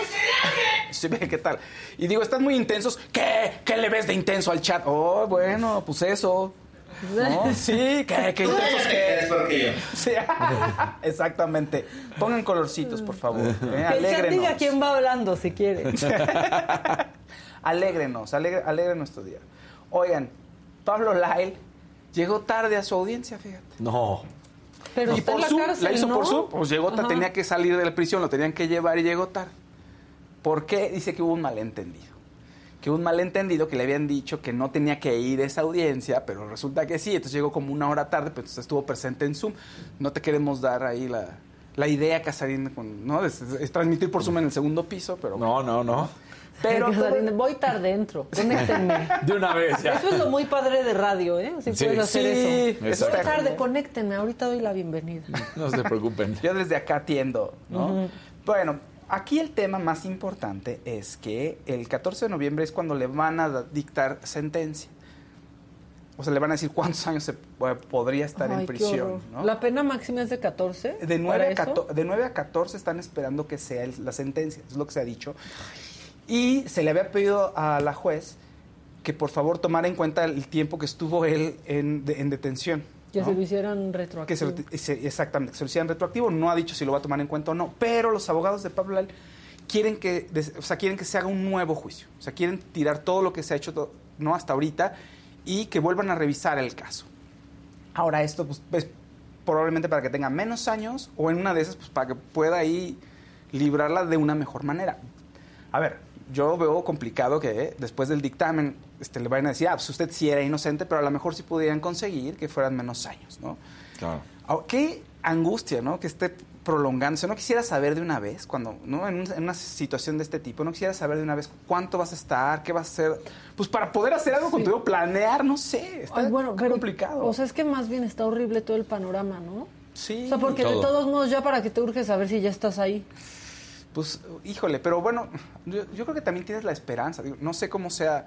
Esta, eh, ojalá nunca lo sepamos, muchachos, pero. Ay, sí, ojalá no, no, no tengan No, que no, llevar espérate, sí, no. cosas al bote. No, No. pero- ¿Qué quisieras que te llevaran a ti a la cárcel? No, no, si no. caes en Ah, desgracia. Híjole, no. ¿Qué nos pedirías? Pizza y Coca-Cola. Yo también creo que yo pizza y Coca-Cola. No, ya me vale todo. Ya. Pizza y Coca-Cola. Oye, un coquito pizza y Coca-Cola. Sí. Sí, porque cigarros no. Bueno, no. pero es que es, es horrible lo que pasa en la cárcel. Luego necesitas cigarros para intercambiar Sí, ¿no? cosas. Es como en la película de Adam Sandler, la de pues que juegan americano, Ajá. el El McCheese, el, el chip, ¿te acuerdas de las hamburguesas Ah, sí. de McDonald's que era lo que quería todo el tiempo Ay, la no, gente? no, no. No, qué horror. Qué horror. ¿Tú qué quisieras que te lleven a la cárcel? Este hamburguesas, hamburguesas, y coca ¿Hamburguesas? en vez de pizza, Sí, no. porque como estaríamos juntos, yo te doy hamburguesa y tú me das pizza, y ya. con. Ay, estaríamos Luis. uy. No, estaría horrible. Pues, ¿qué ¿no? vamos a hacer? Yo No. Pero imagínate, entonces, ¿Por? ¿y ya y dónde vas a calentar bien la pizza? A mí me gusta Sí, bien no. doradita. No, no, me Si voy yo a no puedo con los que les gusta bien. la pizza fría, y la coneja come pizza fría, yo No, digo, Yo sí, a mí me gusta. No, a mí si, si la dejas así al día siguiente, la agarras y mira súper bien. O en Ay, el refri, no. no, sacarla del refri. ¿Te odias? Sí. No, no, no, mira. Lo que sí no puedo es la coca al tiempo. Uh, no, no, no. O menos, Eso un gradito no- menos de lo que debe, no. no ah, eso yo sí puedo. Así, ¿Sí? mi mamá se puede vomitar de, es jarabe. No, No, me no. importa, es coca. No se hagan eso. Pero, o sea, miren, cuando pidan pizza, tienen que hablar o por app o donde sea. Yo la pido por app y luego hablo y digo, ¿la pueden traer extra dorada? O sea, ¿le pueden Sí. dar horno y medio, por favor? Pero pierde la, gar- la garantía. ¡Horno y medio! y tiene que llegar negra, burbujeante el queso. Claro, así es como Habla sabe. con la coneja, hay que hacerle una intervención. Sí, no. O sea, eso es yo, yo- porque además ya sabes, llega y yo sí hago lo mismo que tú. Y si en dado caso no está tan caliente, la vuelvo a poner en el, en el hornito para que se caliente más. Sí. Y, ya- y ella la deja que se vaya enfriando y yo, ¡No! No, o incluso luego puedes ponerla hasta al revés en un sartén y que se dore el queso. No. ¿Qué? Ay, sí. La pizza es caliente. Y Pero que se doradita, dore. doradita. Sí. Ustedes dos-. Por eso hemos sido amigos tanto Sí, claro, por algo se entienden Por ustedes. algo nos entendemos Exacto. tanto. Ahora ya lo sé todo, fíjense. La coca sin gas no se puede, esa sí no se puede. No, eso No, la no, coca sí, sin no. gas, ahora Esa sí sí sabe que a- como sin gas. no, Madre, ahí es sí, horrible. me uno con ellos ahí eh, contra la coca sin gas. No. Sí. Hoy ¿quién Ay, se cayó? Todo bien, ¿Quién todo se bien, todo cayó? bien. Un Sí. desmayado. No, por favor. Ya, bueno, ¿qué, qué más? Alguien tomó coca sin gases. Sí. Oye, fíjate que la familia de Octavio Caña, el actor, lo cono- de, recuerdan, el actor Sí, de Vecinos, que falleció y que uno de los eh, elementos de la policía del, del Estado de México está eh, pues ya llevando su proceso en prisión. Bueno, pues resulta que están poniendo mantas para localizar al segundo implicado, ¿no? Vamos a recordar que Octavio va a exceso de velocidad con unos eh, amigos en una camioneta, los policías le dicen que se detenga, no se detiene, uno de los policías, presuntamente Leopoldo, eh, saca la pistola, empieza a disparar para que se detenga, pero hay otro de los policías, eh, Gerardo, está manejando el vehículo que impacta a la camioneta en algún momento y que se dice que hace que se pierda el control del, del vehículo. Octavio llevaba un arma con él y se dice que al momento que pierde el control y choca, bueno, se- el arma se dispara y eso ocasiona su muerte. Esa es la versión que se ha dado, ¿no? Y Hay otras que versiones. habían este, colocado la pistola, ¿no? Hay versiones que la que- plantaron. Sí, y versiones que el disparo no vino desde dentro, sino desde fuera. En fin, ya lo determinarán los jueces. Pero, ¿qué? Fíjate, tenemos la foto por ahí de, de que están colocando la manta. Qué fuerte, ¿no? ¿Qué, cómo- qué- ¿Cuál es tu dolor tan grave que, y te sientes tan desprotegido por las autoridades que tienes que empezar a hacer estas acciones, ¿no? Vamos a Sí. buscarlos. Las autoridades tendrían que encontrar a la persona. Claro. Y tú te vuelcas con todo a decir, oigan, ayúdenos y vamos a hacer nosotros, vamos a activarnos y a hacer algo al respecto. Me parece terrible. Pero bueno, no, en este país ahora sí que no puedes hacer otra cosa. Pues como con la salud, ¿no? Cuídense. Uy, pues sí, sean responsables. Pues sí, sí, pero ustedes también. Sí, el país de hágalo usted mismo, ¿no? Sí. Cuídese. Denos el tutorial. Exacto. Chale. Un amarillito de Alex Mopa. Llegando tarde al trabajo, pero con toda la actitud. Aquí va mi cooperación para el venenito a salud de Ade, que se le extraña. Un saludo a los tres. Besos. Eso. Gracias, Alex. Oigan, Daddy Yankee está aquí en México, porque ya empezó su gira del adiós. Ay, ya. Y sí, y, tiene unas fechas primero en Cancún, aquí en México, luego me parece que es Veracruz. Pues ya este, puso su video y estuvo saludando a la gente de México. Si quieren pasarlo a ver si se escucha bien, porque está un avión ahí, entonces llegar a México. Gracias Costa Rica, que fue un éxito. Ahora, vamos arriba, arriba México, vamos encima. La última vuelta. Ya me invitó, yo que ya quiero ir, ya que lo vi, ya se va su avión. O sea, pero ¿se ¿va a abordar el avión para llegar a México o ya está en México? Ahí en el video, para parecer, ya ¿Irían a un concierto de Daddy Yankee? Yo creo que pues sí. yo creo que igual y sí. Yo sí. Yo Como para echar relajo. ¿No? ¿No? Ahora, te voy a decir una cosa, a ver si es cierto. ¿Sabes la cantidad de artistas que dicen, ya me voy a retirar y regresan? O sea, es bastante alto. Aquí bueno, Pandora. Por ejemplo. Pandora hace 20 años se despidió y empezaba el tour y ahora llena todo claro. con Flans y antes llenaba todo con Yuri y llenan en donde estén ellas solas. Y sigue, y sigue. Tenemos aquí unos ejemplos de artistas que se han retirado, sí, que se han retirado, que regresan. Mira, por ejemplo, Digo, si me pasas mi pista, por favor, estaría padre verlos. ¿Mi pista, por favor? ¿no? Ah. Ay, Tina Oh. Turner. Tina Turner. Él sigue bailando, impresionante esta Sí, mujer, ¿eh? En el 2000, todavía está activa. En el año pasado todavía está activa el año, el año pasado. En el 2000 dice, ya me voy a retirar. Este, pero no, este, después de 8 años, 2008, vuelve y sigue bailando. Le acaban, hace 15 días, me parece, tiene, le sacaron su Barbie. Tiene una Barbie de Tina Tina. Turner. Sí, está padre. Está ¿Quieren un dato curioso de Tina Turner? A ver, sí. Es suiza. ¿Es en serio? Claro, es cierto. Es suiza, se nacionalizó Suiza y cuando te nacionalizas suizo tienes que renunciar a tu otra nacionalidad, o sea, no puedes sí no hay tener más. dos nacionalidades y lo hizo por impuestos. Mira. Justo, bien inteligente. Bien, Pues sí, agarró y dijo, ahí se ven. Un dato, un dato, Un dato. inútil. Muy bien. Cher, Ah. 2002, dijo, ya me voy a despedir, tres meses de gira. ¿Y qué creen? 2008 regresa, consigue una residencia en Las Vegas, se queda hasta 2011, hasta 2013, y todavía sigue, ya, o sea, sigue cantando, sigue en activo, y creo que está mejor que nunca, físicamente baila por todos lados, se ve espectacular, y con ¿Y sigue muchísimo en- talento. en- cantando en Las Vegas? En todas En la residencia no, en, en todas partes. Bueno, que yo sepa, no, ahorita tiene, no tiene residencia ahorita, pero sigue cantando en todas partes. Esa residencia al menos ya. La que sigue, por favor. muy bien, te salió muy bien. Por favor. La que Abrieron sigue, por un favor. tema horrible en el chat, ¿eh? Ya andan diciendo no. que les gusta la pizza fría. No es cierto. Horrible. Qué bárbaro. Qué no mal. puede ser, no. Él, él, él, el QJ tiene creo que el retiro más corto. En marzo dijo, puso un tuit así de, ya me voy a retirar. Tres horas después lo borró y dijo, ya voy a sacar nuevo disco. Ya regresé. ¿Qué? O sea, ¿qué le pasa? Pero él ya es más actor que cantante, ¿no? Pues sí, pero No le gusta todavía rapear. Nunca han salido de su trabajo diciendo ya me voy a retirar. Sí. Sí, claro. Yo sí. Sí, claro. No, luego vemos la cuenta de banco y dices, ya voy a regresar Sí, a trabajar. Sí, espérate, mi mamá, con un saludo a mi mamá, mi mamá así de pronto, no, pues no sé, algún día me voy a jubilar, no sé qué. Y sigue trabajando hace muchos años. Pues sí. No, bueno. Oye, este, Jay-Z, Jay-Z también es de los más exitosos y además lanzó un disco súper exitoso en el 2003. Bueno, tiene muchos éxitos, pero The Black Album fue un gran éxito y dijo después del 2003, me retiro y tómala, que tres años después regresa con otro discazo y sigue haciendo éxitos. Pero ahora está más como productor que como cantante, ¿no? Pues todavía O- sí, el último, el digo, último que tiene, el último que tienes, a lo mejor trabaja mucho como productor, pero todavía tiene, su, su más reciente disco es 444, Ah, no, este, pues sí. está vigente todavía mi Jay-Z y seguirá cantando. Paco, no. Paco pone la pizza fría es la onda. No, Paco, no. No, ya en serio, o sea, yo les aguanto que piensen como sea. Pero, Pero la pizza fría. No, no. Es como la peor decadencia que puedes estar viviendo como ser humano. O sea, de que despiertas de una fiesta y muerdes una Sí, pizza sí, fría. era así Y- y, horrible. una- y al lado una copa de vino que quedó de la No, noche ay, anterior. no, decadente. no, morada la copa, Sí, sí. sí. Pues pa- oye, pues para que no se desperdicie. No, Ya. no, no. ¿Eh? Barbara Streisand, lo- la última. Barbara Streisand que también dijo, me voy en el 2000. Eh, vendió increíble en Madison Square Garden, todo el mundo fue a despedirla. Pues, ¿qué creen? En 2006 regresa y sigue todavía canta. Entonces, ¿Se no sienten sé. engañados cuando hace eso? Sí, claro. gastas tus pesos para ver el último Porque ese es el último. que no. Pero, pero dices, ah, tengo que volverlo a ver, ¿no? ¿A poco no? Si te enojas en el momento, pues dices, ah, lo voy a ir a ver otra vez. Sí, yo. No sí. pierdes la fe. Sí, pero de- te sientes engañado. Claro, era, era el retiro La Profeco cuál. podría decir algo. Oigan, Kenia Oz lanzó nuevo disco ayer.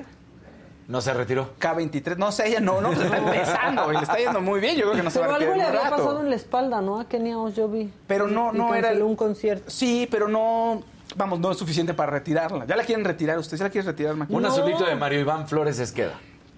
¿Qué Nada dice? más. Nada, nada más dice Así eso. nada más. Bueno, se llama K23 porque pues cumple 23 años. Yo creo que es por eso, asumo que es por eso. Y les quiero platicar acerca de quienes no sepan quién es Kenia, pues es una de las artistas más importantes ahorita del pop en México. Es una influencer también muy, muy importante y los premios pop, pues, ahora sí que para jóvenes, para adolescentes, los gana ella prácticamente. ¿Y qué deben saber de Kenia Oz? Si no lo saben y si son fans, pues a lo mejor les puede servir esta información o no, como dice Maca. Se llama Kenia Guadalupe Flores Osuna, nació el 15 de julio de 99 y es originaria de Mazatlán, Sinaloa. Entonces Kenia Oz es por su segundo apellido que es Osun. ¿ok? Ahora, eh, ella quiere estudiar marketing, estudió un ratito estudiando marketing, le sabe a eso de- del maquillaje, pero pues ya no se dedicó, abrió su canal de YouTube y le empezó a ir genial y ya vive de eso y canta en el Auditorio Nacional. Y ahora sí que tiene éxitos que llegan internacionalmente. Le tiene miedo a los reptiles y a la oscuridad. No, pues estoy con ella. Sí, su comida Bueno, los favorita. reptiles. Sí. Su comida favorita es el sushi. Ok. ¿no? Y su color favorito es el dorado. Utilicen esta información sabiamente. Algo les va a Sí, suceder. algo, mándenle algo Para algo, dorado. exacto. Sí, no, o sea, sí. regálenle algo. Exactamente. Y si quieren, descarguen su disco. Están, a ver, seguramente va a entrar a las listas de popularidad muy pronto, pero ahorita la reina, la reina, la reina mundial es Taylor Swift, que lleva más de 1.3 millones de copias vendidas. Solo esto lo hizo en tres días, ¿eh? En tres días, entonces esperan que rompa muchos récords, récords de streaming, de álbums. Lleva ahorita, es el disco en vinil más vendido, lleva 500 mil copias vendidas en vinil, o sea, un formato que ya pensarías que ya debería de estar obsoleto. Susan. ¿Nadie quiere interrumpir a Faust? No, y Susan ya gastó sus mil pesos. Querido, oigan, Nadie, Susan ya llegando así al final de la quincena, dejándolo aquí todo de manera filantrópica. Sí, no, ya. Y nadie quiere. ¿Nadie quiere? ¿Seguro? Bueno, entonces mi... eh, ¿Cómo se llama? Taylor Swift está muy, muy exitosa. ¿Ok? Con, eh, Ella ha roto récords cada vez que saca un disco Siempre, nuevo, ¿no? sí. O sea, es impresionante. La que está muy de cerca es Adele. Lo que pasa es que al encontrar las cifras varía mucho porque ahorita hacen un estimado y se le dice unidades vendidas. No hables de Adele, le rompió el corazón a Maquita. ¿Y qué es? ah, ¿Por qué? Ya me hartó. ¿Por Porque qué? es muy difícil comprar Sí. boletos. O sea, es tan difícil gastar dinero para comprar. No manches, para la este, residencia esta de Las Vegas, Sí. que no ha sucedido. Donde hizo todo un show. Ajá, donde hizo todo un show, tenías primero que pre-registrarte, luego registrarte, luego mostrar tu intención de compra y luego ver si te aceptaban que compraras unos boletos.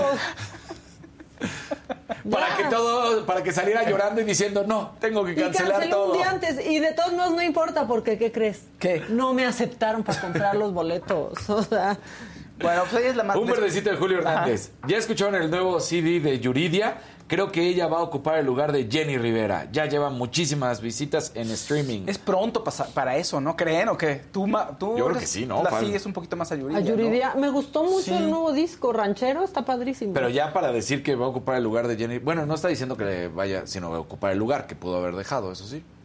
Pues, no no sé, sé. es, es pronto, me parece que es pronto. Pero ¿eh? ¿por qué no ya dejamos de pensar que alguien ocupe el lugar de alguien, alguien y más. mejor no que alguien tenga su lugar? Eso sí, Claro. Totalmente. este es un pensamiento profundo. Muy bonito. Sí, cada quien su propio camino. Sí. Y un azulito de Gabriela Hernández. Nada Pues más. muy bien. Ok, no estaba leyendo un comentario que están metiendo hilo para sacar. ¿verdad? No voy a leer ese comentario. Uy, ¿qué Bueno, dijeron? No, pues cosas feas. Siguen hablando de la pizza fría. No queremos pizza fría. Claro que sí. No. Obvio sí. No, me quiero ver el... ¿Quiere... ¿Qué dijiste? ¿Qué? Que manden Zen pizzas. Send pizzas. Oye, estaría Send buenísimo. pizzas. Sí, son pizzas. Bueno, pues mi Taylor Swift así está, fíjense. En tres días favor. va a romper más récords. Órale, más sí. y más récords. Un verdecito. Dímelo. Mario Iván Flores Esqueda. Creo les faltó comentar que los abogados del Avero son los mismos que metieron a la cárcel a Just Stop. Ah, mira. Ah, ¿son los mismos? Claro, es el mismo Híjole. despacho. Sí. Cristian Ruiz, un, un amarillito. No quisiera interrumpir al Superhouse. Al menos sí trabaja él, que todo el equipo. Nah, todo el equipo es fregón. Ah, ya que nos das el llegue. Ya que nos das el llegue, nos dices. Nada, Bueno. no es cierto. Los quiero a todos. dice. ¿Creen que ya puedo yo en el macabrón? ¿Quieren Ya, macabrón? Por favor. ¿O no quieren? Si no lo quieren, Siempre. luego así el macabrón hoy. Échenlo. Ay.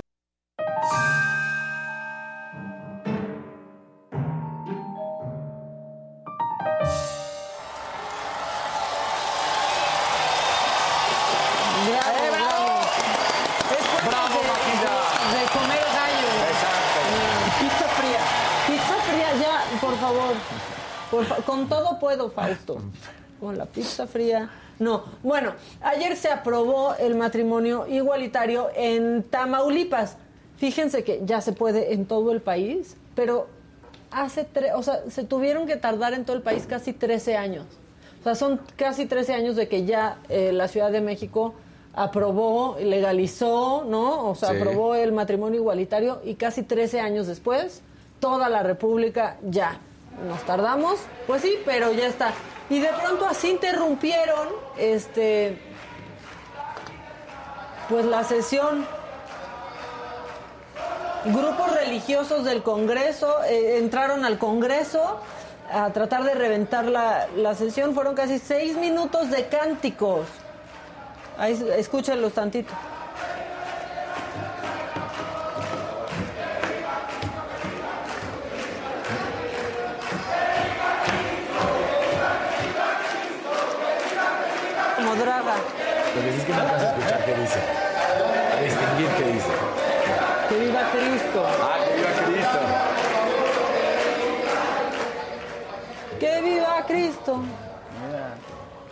Ya si van a hacer esto, que hagan versiones en cumbia también o así. Bueno, pues ahí está. Tuvieron que mover la sesión a otro lado, este, y pues ahí ya con 23 votos a favor, 12 en contra y una abstención, este, pues pasó. ¿Por quién estuvieron encabezadas las, este, las protestas? Por dos exdiputados. Adivinen de qué partido. Pan, muy bien, Pan, gracias por estar aquí conmigo. Tu dosis de Siempre. te espera en Sí, mi oficina. Arturo Soto Alemán y Humberto Barrientos eh, Barrón. Y ahí está, vean esto.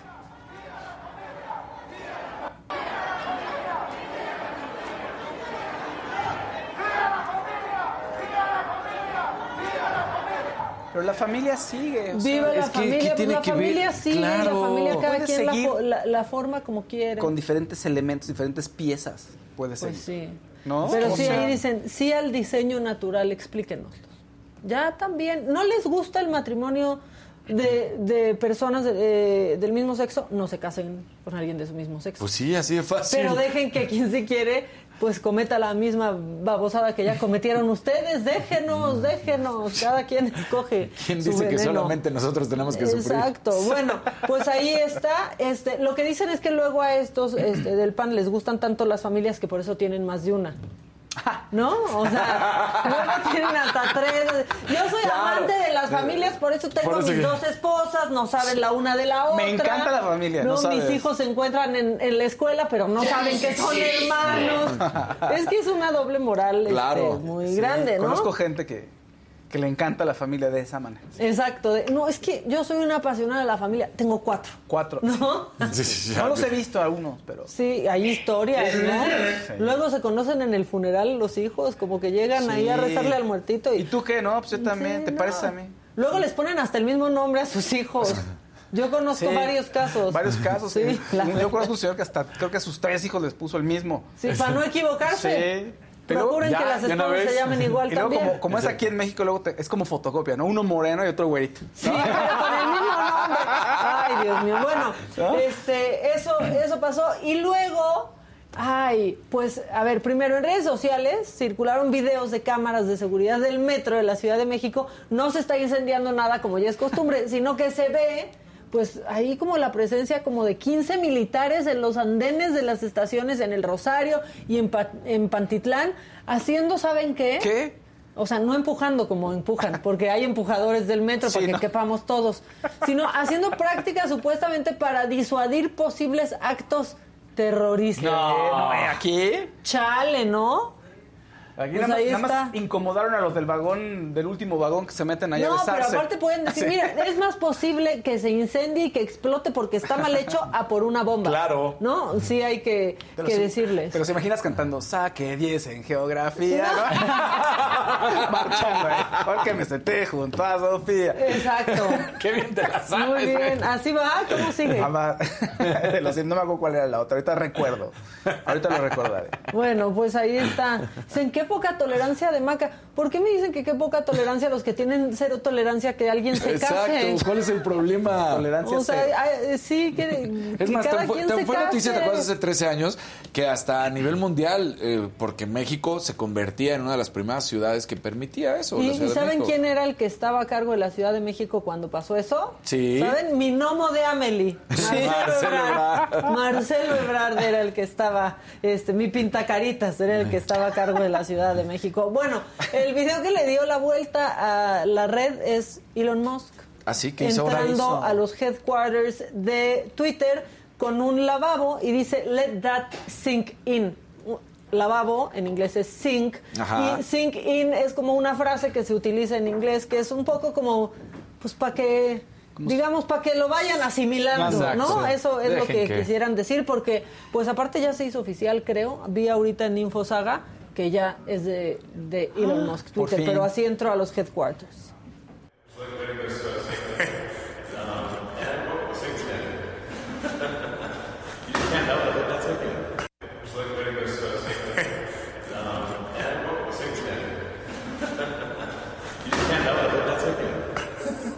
Thinking, bueno, pues ya está y parece Ya. que es un hecho y dice que lo hace por el bien de la humanidad, que Es- sí compra Twitter por el bien de la Eso, humanidad. eso también es como de miedo. Ese, ese Todo discurso. es de miedo ¿No? bizarro, sí. Porque además, a- O sea- ayer, digo, no sabía por qué estaba volviendo tanta tendencia en, en ese momento tan, este... ¿Elon? No, no, no, eh, Kanye West. Ah, Kanye. Pero que Ah, porque bueno. él, que también le dio la, la bienvenida en Twitter, ¿no? Lo regresa a Twitter. O sea, yo leí eso, dije, ¿Ves? ¿cómo? No, Es es, que algo va a pasar y luego ya vi que a Kanye lo habían sacado de un edificio, no sé si de Skechers Headquarters o algo así. Yo digo, Ah, ¿de ¿por qué plano? quiere Skechers? Es que- Después de estar con Adidas. Es que, ¿sabes qué? Kanye tiene una, una empresa de representación deportiva. De hecho, Aaron Donald, el jugador de, de los Rams, y ahorita y un jugador de los Celtics de Boston decidieron cortar relaciones con Donda, así se llama Donda Sports. Entonces, y seguramente todos los más seguirán. Entonces no sé si eso tenga que ver con Skechers o alguna otra. Es que se está haciendo como el polo opuesto, ¿no? De la, la parte de la corrección política, lo que tiene que ser, la Sí. cancelación. Entonces ahora viene la parte oscura, ¿no? Ah, Así los sits ahí.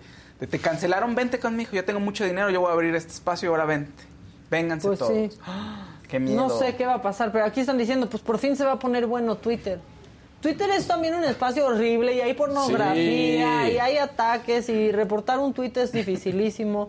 Pero bueno, eh, algo que también está de pesadilla, fíjense que esta semana pasó algo en Chapultepec. Un policía se enojó muchísimo con unos cuates que estaban en patineta, pero lo estaban grabando. Oh. Y lo defendió la gente que estaba ahí y se asustó el chavo muchísimo.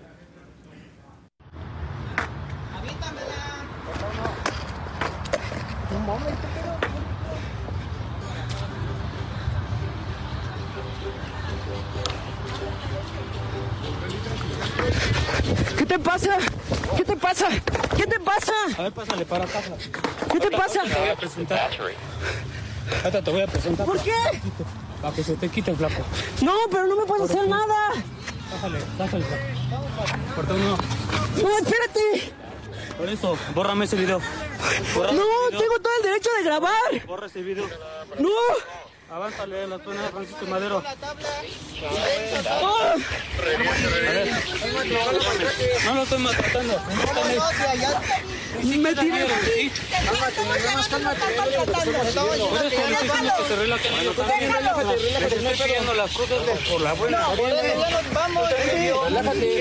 Está ahí grabado. La ventaja es que yo tengo hasta la cámara. Ahora no quieres borrarlo. Ni siquiera vio, señora. Mejor guarde silencio. No, no, no lo maltrates. Por eso, pues que deje de estar de pitero también el chavo. En la forma de pedir están Les pedí en buena onda que dejaran de estar pidiendo. De que estaran. Un morro. También ya, ya. Ya, ya, ya, ya se me acaba. Quédate aquí con nosotros, chicos. Quédate aquí. No te vayas, quédate aquí. Que se vaya él. Quédense aquí. Tranquilos, no pasa nada. Tranquilos. Tranquilos. Aquí quédense con nosotros. Tranquila, tranquila.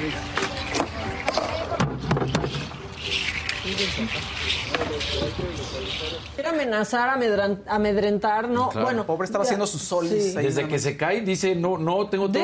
Escuchas la voz, Sí. es un Pobre. niño, ¿eh? O sea, Sí. es, un adolescente muy joven, pero bueno, sí se la escucha la Secretaría de. Seguridad ya hizo lo que sabe hacer mejor.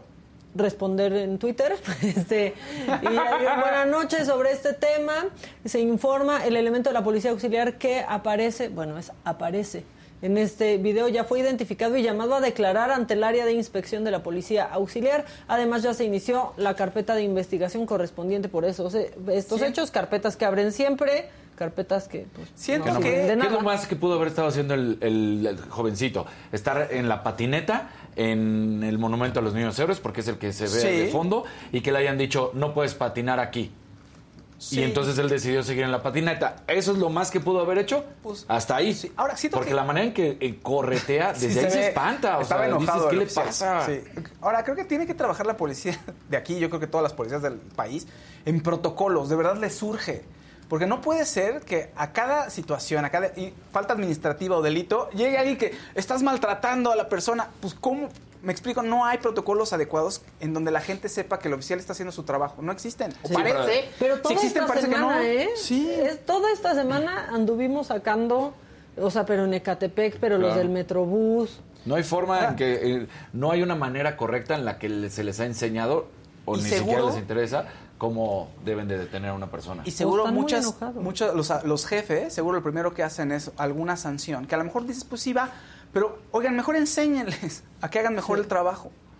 Eso no está, no los, en- para que sientan los que se, hagan que se sientan apoyados. Pero son justo los que no tendrían que reaccionar así, Exacto. aparte. O sea, con O sea, una es un violencia patinete, es, una- es un, vuelvo a decirlo, pues, su voz se escucha de un, Pobrecito. jovencito. Se espanta y se horrible, espanta sí. terrible. ¿Y cómo se mete el otro chavo Ajá. para que le dé la Que es mano? el que le y dice, como que le da- "Tranquilo", sí. sigue con miedo, pues sí te da miedo porque no sabes qué va a pasar, pero bueno. Porque además el otro chavo ya se ve grandote en cuanto a tamaño, que porque el- pero muy grandote Casarín, se veía Sí, como fuera un no, ote. o sea, sí y se ve ahí así como se quita el policía, como Sí, que dijo, uy, no, sí. mi, este jovencito, Este sí. uy, no, este sí me va a pasar a perjudicar. O sea, ahí se quita hasta, así que luego van siempre así recargadotes Ajá, en su chaleco que- antibalas. Sí. Así nomás van caminando. ¿Sí o no? La van así. Sí, sí, así van. Ah, no, pues es que yo se lo dije. Miren, creo que así está. Pónganlo otra vez y ya, y ya hablamos con nuestro invitado. A ver si... Un momento, pero...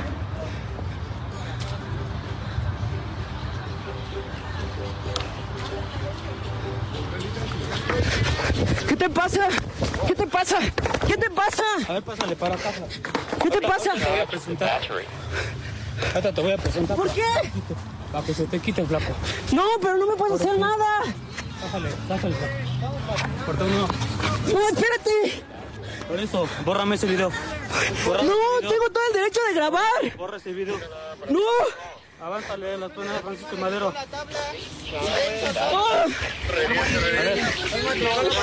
No lo quita.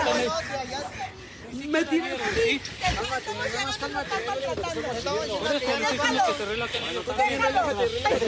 Se hace para atrás. Vamos, Relájate, relájate. Está ahí grabado. La ventaja es que yo tengo hasta la cámara. Ahora no quieres Ni siquiera vio, señora. Mejor guarde silencio. No, no lo maltrates. Por eso, pues que deje de estar... Quita todo, sí. Ahí va Rambo y el otro lo ve y le Uh, no, no, no, ya, no se puso las manos, pero Ahí- sí van recargadotes. Ahí sí no dijo para que se te quite, flaco. No, tardes, buenos días, buenos días. ¿Cómo estás, mi Piwi? Muy bien, muy bien, aquí andamos. ¿Ustedes? Bien, bien, bien, bien, Recién salido de la máscara. Así es, desafortunadamente. Ya bien rápido, Piwi. Sí, ¿Qué fue el muy rápido. programa? Pero fue tu Eh, primero, Creo ¿no? que fue el cuarto. Ay, Ay, gracias. Se me salió el chícharo. Sí, no pasa nada. Aquí está. No Gracias. lo, no lo agarré de. Ahora ya no voy a saber qué decir. Sí, desafortunadamente salí muy rápido. Este, me hubiera encantado seguir en el programa, pero bueno, este tipo de competencias, este, así son. A veces corres con la suerte y a veces no, no. Pues sí. sí. Ahora, ex- no, no, no, está bien. Es que mucho ex- muchos realities llevas ya en tu haber. Sí, sí, y fíjate, de todos los realities, eh, me, me atrevo a decir que este ha sido con el que más me he divertido. ¿Así? En serio, eh, eh, ha sido una experiencia muy, muy bonita y nunca me imaginé que, que- que fuera tan divertido, honestamente. Fue difícil, eh, porque no, no es tan fácil como pueda uno imaginarse. A mí cuando me dijeron, dije, ah, sí, yo, va a ser fácil, yo me voy a meter en, en el personaje. No, no, no, o sea, sí, sí tiene su... su Eras el elotito, ¿verdad? Sí, el, El el- elotito. Cornelio, tu elotito favorito.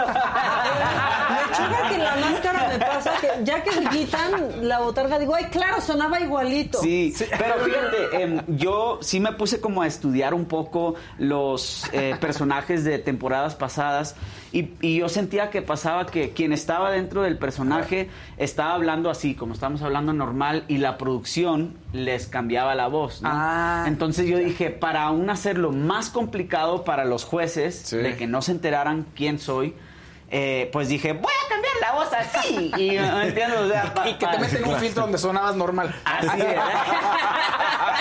Sí, Entonces, malora. em, pues, de- como les digo, desafortunadamente sa- salí, me hubiera encantado seguir, pero, pero me, me divertí mucho, sin duda.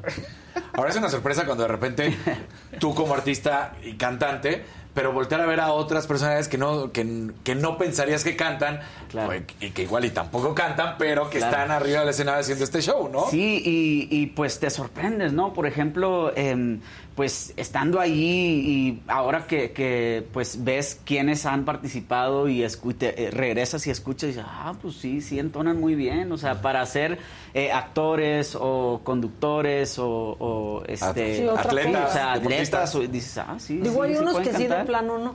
Pero, no, o sea, pero es mucha presión porque a mí me ha tocado ver programas en donde están ahí los investigadores y uno dice, no, no es cantante. Oh. Y cuando le quita la máscara sí es cantante. Pero fíjate, em, eh, eh, todo eso tiene que ver mucho en el sentido de que, pues, si eres cantante y no quieres que se den cuenta que eres Claro. cantante, pues canta diferente, ¿me entiendes? Yo intenté lo mejor que pude de, eh, de cantar diferente, este, porque obviamente la gente me conoce como cantante y conocen eh, pues mi textura de voz, conocen pues eh, el color de voz que tengo, cómo pronuncio las palabras. Entonces elegí la canción del taxi justo para hablar un poquito más así. Yo la conocí en un taxi, no, para, para que, para que, sí, para que justo no, no este, se imaginarían que, que podía ser yo, ¿no? Pero son pues parte de las cosas que, que intenté hacer. Pero pues sí vi mucho en los comentarios y, y he visto mucho en los comentarios que en cuanto empecé a cantar sí dijeron, pues sí, sí, sí era yo. Ese- A mí yo no entendía, pero ya cuando te lo quitaste dije, ay, claro, suena igualito a Piggy. Ya Sí, lo sí. sabía, lo, lo había adivinado. Oye, aparte, me da mucha risa el proceso de estar en la máscara, porque a mí me ha tocado estar de pronto en Televisa San Ángel y ver un carrito de golf con personas casi Sí. que encostaladas. No, o sea, traen, están vestidos de Sí, pies con a una cabeza, careta y- con una careta así cierre hasta arriba que dice, no me hables. Así Ándale. Y es. así Sí, el se- protocolo, traen- el protocolo de, de- de toda esa, esa parte sí es como muy cuadrado y muy específico. Y yo creo que esa parte le da como pues la magia al programa de que ching, no quieres saber quién es y ahí estás al pie de la letra tratando de, de, este, descubrir quién, pero eh, pues es, es padre, yo creo que a mí me gusta eso.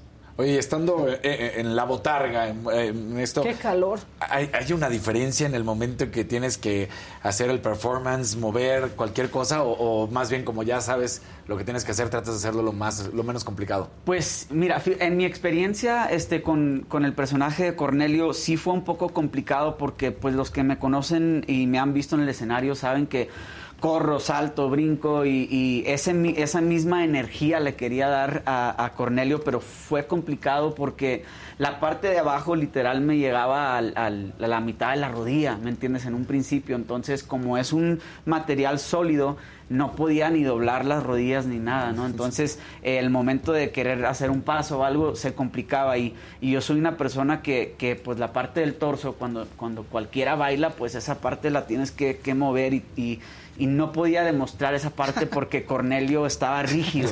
Entonces nada más se veían mis patitas brincando y, moviéndose, pero todo lo demás no se veía, ¿no? Entonces sí fue complicado, pero pues hicimos... ¿Ves bien? Eh, pues nada más veía por la boquita. Así. Sí, es que eso, también juegan muchísimo con los tamaños y las alturas. Así es. O sea, porque pues ahí estás viéndole los ojos a la botarga, pero luego ha habido unos que están en la, que ven en la panza, o sea, y que son mucho más altos y que tienen los ojos no puestos en el ombligo. Y, es complicado, o sea, em, en uno de los ensayos generales, por ejemplo, sí tuvimos unas complicaciones porque la parte de arriba de, Cornelio fue, era muy pesada. Eh, los em, los, la, parte de, las palomitas eran hechas de un material como muy sólido. Entonces, eh, sí pesaba y al momento de ponérmelo y poner los ganchos adentro, eh, en uno de los ensayos generales intenté saltar y, se desgancharon, se quebraron, se quebraron los ganchos por el mismo peso y la cabeza estaba así. Y yo dije, aquí me voy a dar. Eh, sí, sí, no, la verdad, la verdad, todos los comentarios de hecho que he visto de que no, no se hubiera ido, era mi favorito. La verdad, o sea, eh, el personaje como tal era, eh, tenía como mucha, mucho carisma, ¿no? Sí, pero aparte, ¿no sientes que les dejan a las botargas como algún rasgo de quien está dentro. O sea, yo veo la, la sonrisa de tu botarga, eres tú, completamente. Sí, sí, sí, De hecho, yo me identifiqué mucho con, con eso. Por eso me, dieron a elegir entre dos. Y cuando vi como la caría y los ojillos y la sonrisa de, de, de, Cornelio, dije, con este me voy, con este me voy. Oye, ¿y cómo fue? ¿Se acercó contigo?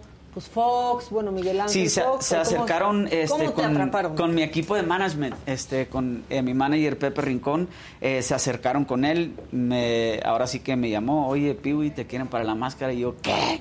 Porque, porque es un programa muy divertido y yo había estado como muy atento de quién, quiénes iban ganando, ¿no? Em, y en, en los momentos en que veía ciertos performances y eso decía, yo puedo, yo puedo salir en ese programa, o sea, lo puedo hacer. Yo lo puedo hacer mejor. Sí, y yo creo que... en el primero al que sí, ¿verdad? Sí, yo puedo hacer eso. Y la, verdad, la verdad, no, no por sonar de que, ah, yo me la sé todas. Pero sí, nunca me imaginé, honestamente, salir en la primera. Dije, ching, no, así pasan las cosas. tantito coraje, ¿no? Sí. ¿Qué, sentiste en ese momento? Pues, muchas, muchas emociones.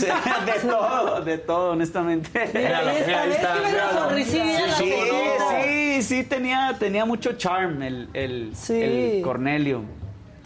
Pero sí, creo que el universo literal me escuchó cuando veía el programa y decía, yo puedo, yo puedo salir en ese programa. Tenías ganas. Sí, tenía ganas. Entonces. Eh, Nada más que le llegó la comunicación equivocada. yo, yo, podría llegar a la final, de ese programa. A la final del primer show. Oye, ¿y entre compañeros botargas tampoco hablan? ¿O sí saben quiénes son? No, no, no. De hecho, cuando va uno pasando por un pasillo, si, se, si llega. Si llegáramos a toparnos, nos meten en, un lugar donde, donde no podemos ver quién va pasando, quién, ¿me entiendes? Las botargas ya fugándose para encontrarse las unas a las otras, escapándose. Ve, ahí está. Sí. sí, es que ve. Oigan, pero aparte a mí me tocó, creo que fue en la primera temporada de la, de la máscara, como que fui a una grabación y después ahí estaba comiendo con los investigadores.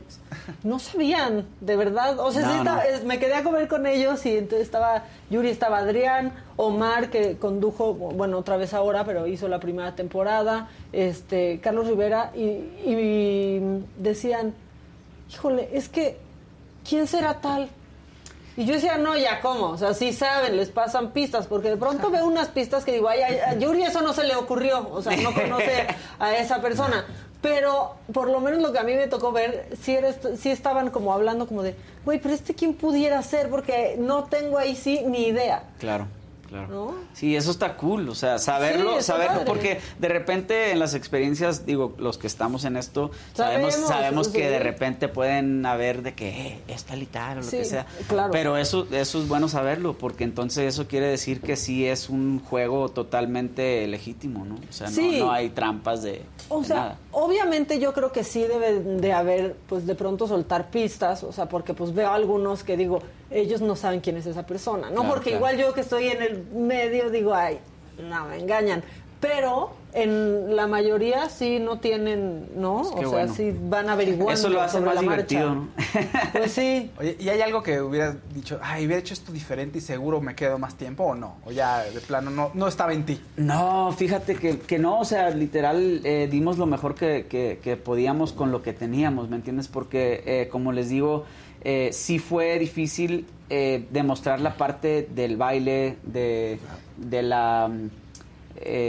pues lo que podías hacer con lo que tenías, ¿me entiendes? Porque em, ahora sí que el personaje era muy rígido y yo, yo no soy una persona que en el escenario soy rígido, ¿me entiendes? Entonces soy una persona que me muevo, brinco, salto, corro y intenté de hacer lo mejor que ponía, que, pude con, con, este, pues, la flexibilidad eh, del personaje. ¿Traes algo en la cabeza con, con esta protección o por qué? Porque fíjate, em, al momento de hacer el ensayo general, el primer ensayo o la primer corrida la haces sin la parte de arriba, o sea, sin la máscara. Entonces, eso que, te, que, nos ponen, nos ponen una careta enfrente de eso. Ah, ¿Me entiendes? Entonces, para que nadie nos vea, literal. Eh, em, entonces, por eso tenemos eso puesto. Oye, ¿y el calor?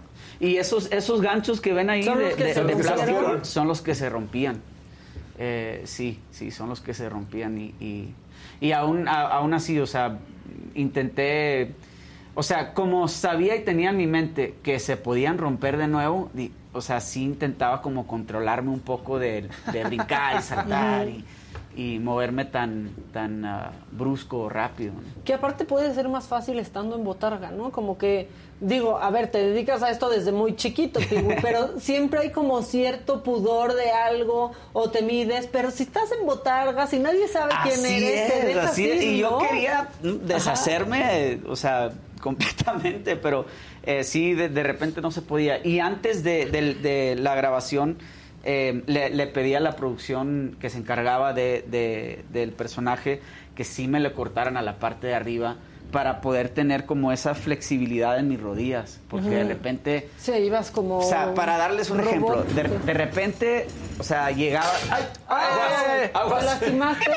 hubieras traído la botana, no, hubiera pegado. No, llegaba, llegaba hasta la rodilla, hasta aquí, ¿no? Ay, güey, sí me dolió. Sí, no, pues sí. Eh, llegaba hasta la rodilla, ¿no? Entonces no podía realmente doblarlas, entonces... No me voy a pegar otra No, no, por favor. Entonces iba, iba caminando así, ¿no? No, no, podía tener como la flexibilidad de, Entonces les pedí que me lo cortaran hasta como la mitad del chamorro para, poder tener como esa, esa flexibilidad, ¿no?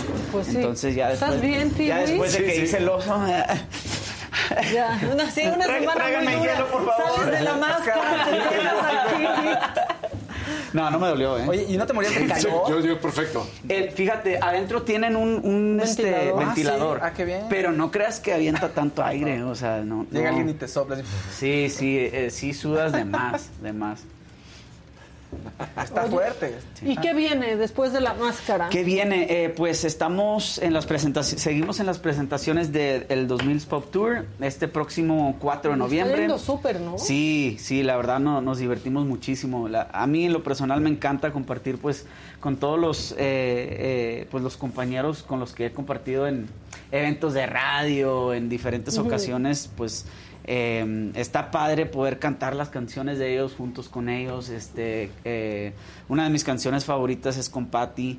Eh, y, pues nos divertimos. Vamos a estar em, el próximo 4 de noviembre, vamos a estar en la Arena de Monterrey y el 17 vamos a estar aquí en la Ciudad de México. Oye, y aparte se unió Belinda, ¿no? Sí, sí. No, así eso está. Es que en serio ese concepto, o sea, si ya de por sí el 90 salías ahogado, también dura mucho. Sí. ¿No? Creo que el, el 2000 dura tres horas y media. Oh, sí. Y si no me equivoco, el 90 dura por ahí. Un poquito más. por ahí casi cuatro, es muy, es de resistencia. Pero, pero es, eh, eh, se te pasa rápido, honestamente se pasa rápido el concierto porque, porque todo el tiempo estás como con las emociones eh, arriba, ¿no? recordando. Em, entonces no, nos divertimos mucho sin duda. Pues qué padre, Piwi, la verdad. Este, porque aparte los 2000 pues fue cuando tú brincaste ya la música, fue tu mera, ¿no? Así es, pues yo empecé el, yo empecé en yo empecé en el 2003 eh, y, pues fue cuando pues eh, la canción de Sabes a Chocolate se lanzó y, empezamos a tener como mucho eh, pues pues mucho éxito con, con, esa canción, luego fue Mi Dulce Niña, luego Chiquilla, luego y todo fue en, en esa época, ¿no? De, de los 2000 Híjole, pues qué padre, la verdad, y qué buena idea. Este, sí, la verdad. Porque de pronto como que cuando sale la, ¿no? la noticia de los 2000 es, o sea, yo pensé que qué padre, porque hay gente ahí que admiro mucho, pero dije, no está forzado, ¿no? O sea, como que ya funcionó el 90, entonces no la están forzando tantito. Y ha ido amarrando muchísimo. Muchísimo, muchísimo. La verdad, eh, yo creo que el público 2000ero cuando va, o sea, lo disfrutan muchísimo. Pues sí, la verdad es que sí. Qué padre que viniste, Piwi. No, muchas gracias por Qué bueno que estás gracias. sano y salvo. Este, qué bueno también, este, pues que se te cumplió el sueño de, entrar a la máscara. Qué malo que duró poquito, sí, Sí, sí, desafortunadamente duró poquito, pero honestamente, como les comentaba, una de las eh, una de las cosas más divertidas que he hecho en mi carrera sin duda ha sido esta y lo disfruté. O sea, lo poco que, que duré, pues lo, disfruté sin duda. Y aparte viene mucha chamba. Así es, así es. Estén muy pendientes. Síganme en las redes sociales. Peewee Music, P-E-E-W-E-M Music, que vienen muchas cosas. Estoy también trabajando en mi propio show, en mi concierto, que viene para el 2023. Eh, eh, el show se va a llamar Hits Are Back Tour.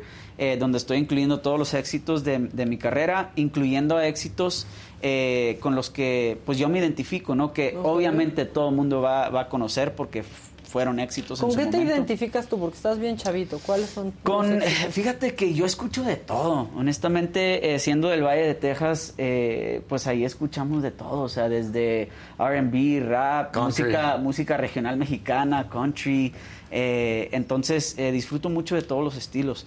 Em, obviamente lo mío, lo mío es como la música más, eh, eh, pues, bailable, ¿no? Em, la cumbia fusionada con este, diferentes sonidos del reggaetón y, y, este, pues es lo que me gusta. Entonces estoy eh, cantando diferentes estilos, pero todas las canciones que vas a escuchar en Hits Are Back Tour son ¿cómo se llama? Hits, éxitos. Oye, y si todo regresa, o sea, no habría nunca posibilidad que ahora que los comebacks están tan de moda con el grupo anterior para nada. Pues fíjate que em, en, cumbia, en, sí, en ocasiones, en ocasiones me han eh, invitado como invitado especial y cuando se puede, obviamente, este, encantado. Eh, ahorita por cuestiones de tiempos y contratos, este, no se puede, pero obviamente siempre deseándoles lo mejor del éxito. Sí, pero al principio se puso gacho cuando te sales de ahí no, es que ya me acuerdo, como lejano.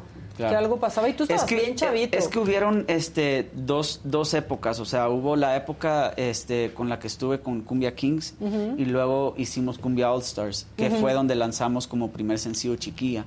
Eh, entonces, pues después de eso, en el 2008 ya empecé mi carrera como solista, que fue cuando hice el show de los sueños. ¿Que ganaste? Eh, sí, que, que tuvimos eh, pues la bendición de de ganar ambos programas y esa fue como la primera experiencia la primera experiencia que tuve como para demostrarme pues no solamente a mí mismo sino al público que podía formar parte o podía eh, formar una carrera fuera de las agrupaciones sí que puede solo no así es Claro. Pues muy bien, Piwi, gracias por venir. No, gracias. Este, mucha suerte en lo que venga. Me hubiera gustado ver a Cornelio más. Sí, sí, está bueno. Que te la regalen, que te regalen la botella. Se me hace que les voy a pedir permiso a ver si me la pueden prestar para ahora para Halloween. Sí, ya, que lo uses más, dime. Sí, así es. Ya lo que invirtieron solo la usé una vez.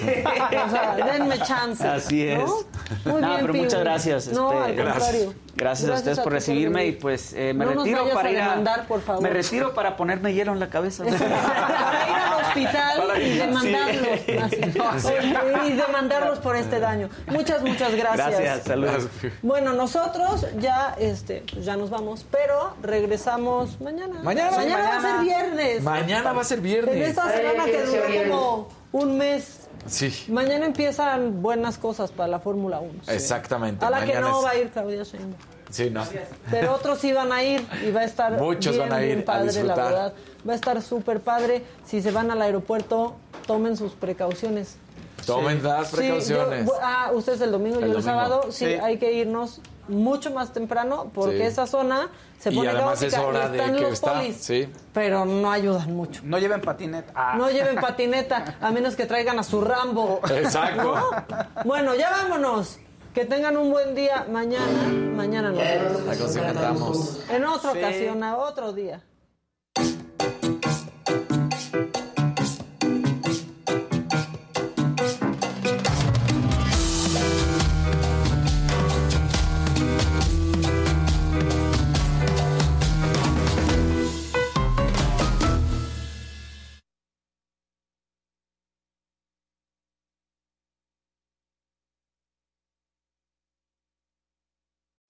Algunos les gusta hacer limpieza profunda cada sábado por la mañana. Yo prefiero hacer un poquito cada día y mantener las cosas frescas con Lysol. El limpiador multiusos de Lysol limpia y elimina el 99.9% de virus y bacterias. Y puedes usarlo en superficies duras no porosas de la cocina, baño y otras áreas de tu casa. No solo limpies, limpia con Lysol. Con Verizon, mantenerte conectado con tus seres queridos es más fácil de lo que crees. Obtén llamadas a Latinoamérica por nuestra cuenta con Globo Choice por tres años con una línea nueva en ciertos planes al Nemery. Después, solo 10 dólares al mes. Elige entre 17 países de Latinoamérica como la República Dominicana, Colombia y Cuba. Visita tu tienda Verizon hoy. Escoge uno de 17 países de Latinoamérica y agrega el plan Globo Choice elegido en un plazo de 30 días tras la activación. El crédito de 10 dólares al mes se aplica por 36 meses. Se aplica en términos adicionales. Se incluye hasta 5 horas al mes al país elegido. Se aplican cargos por exceso de uso.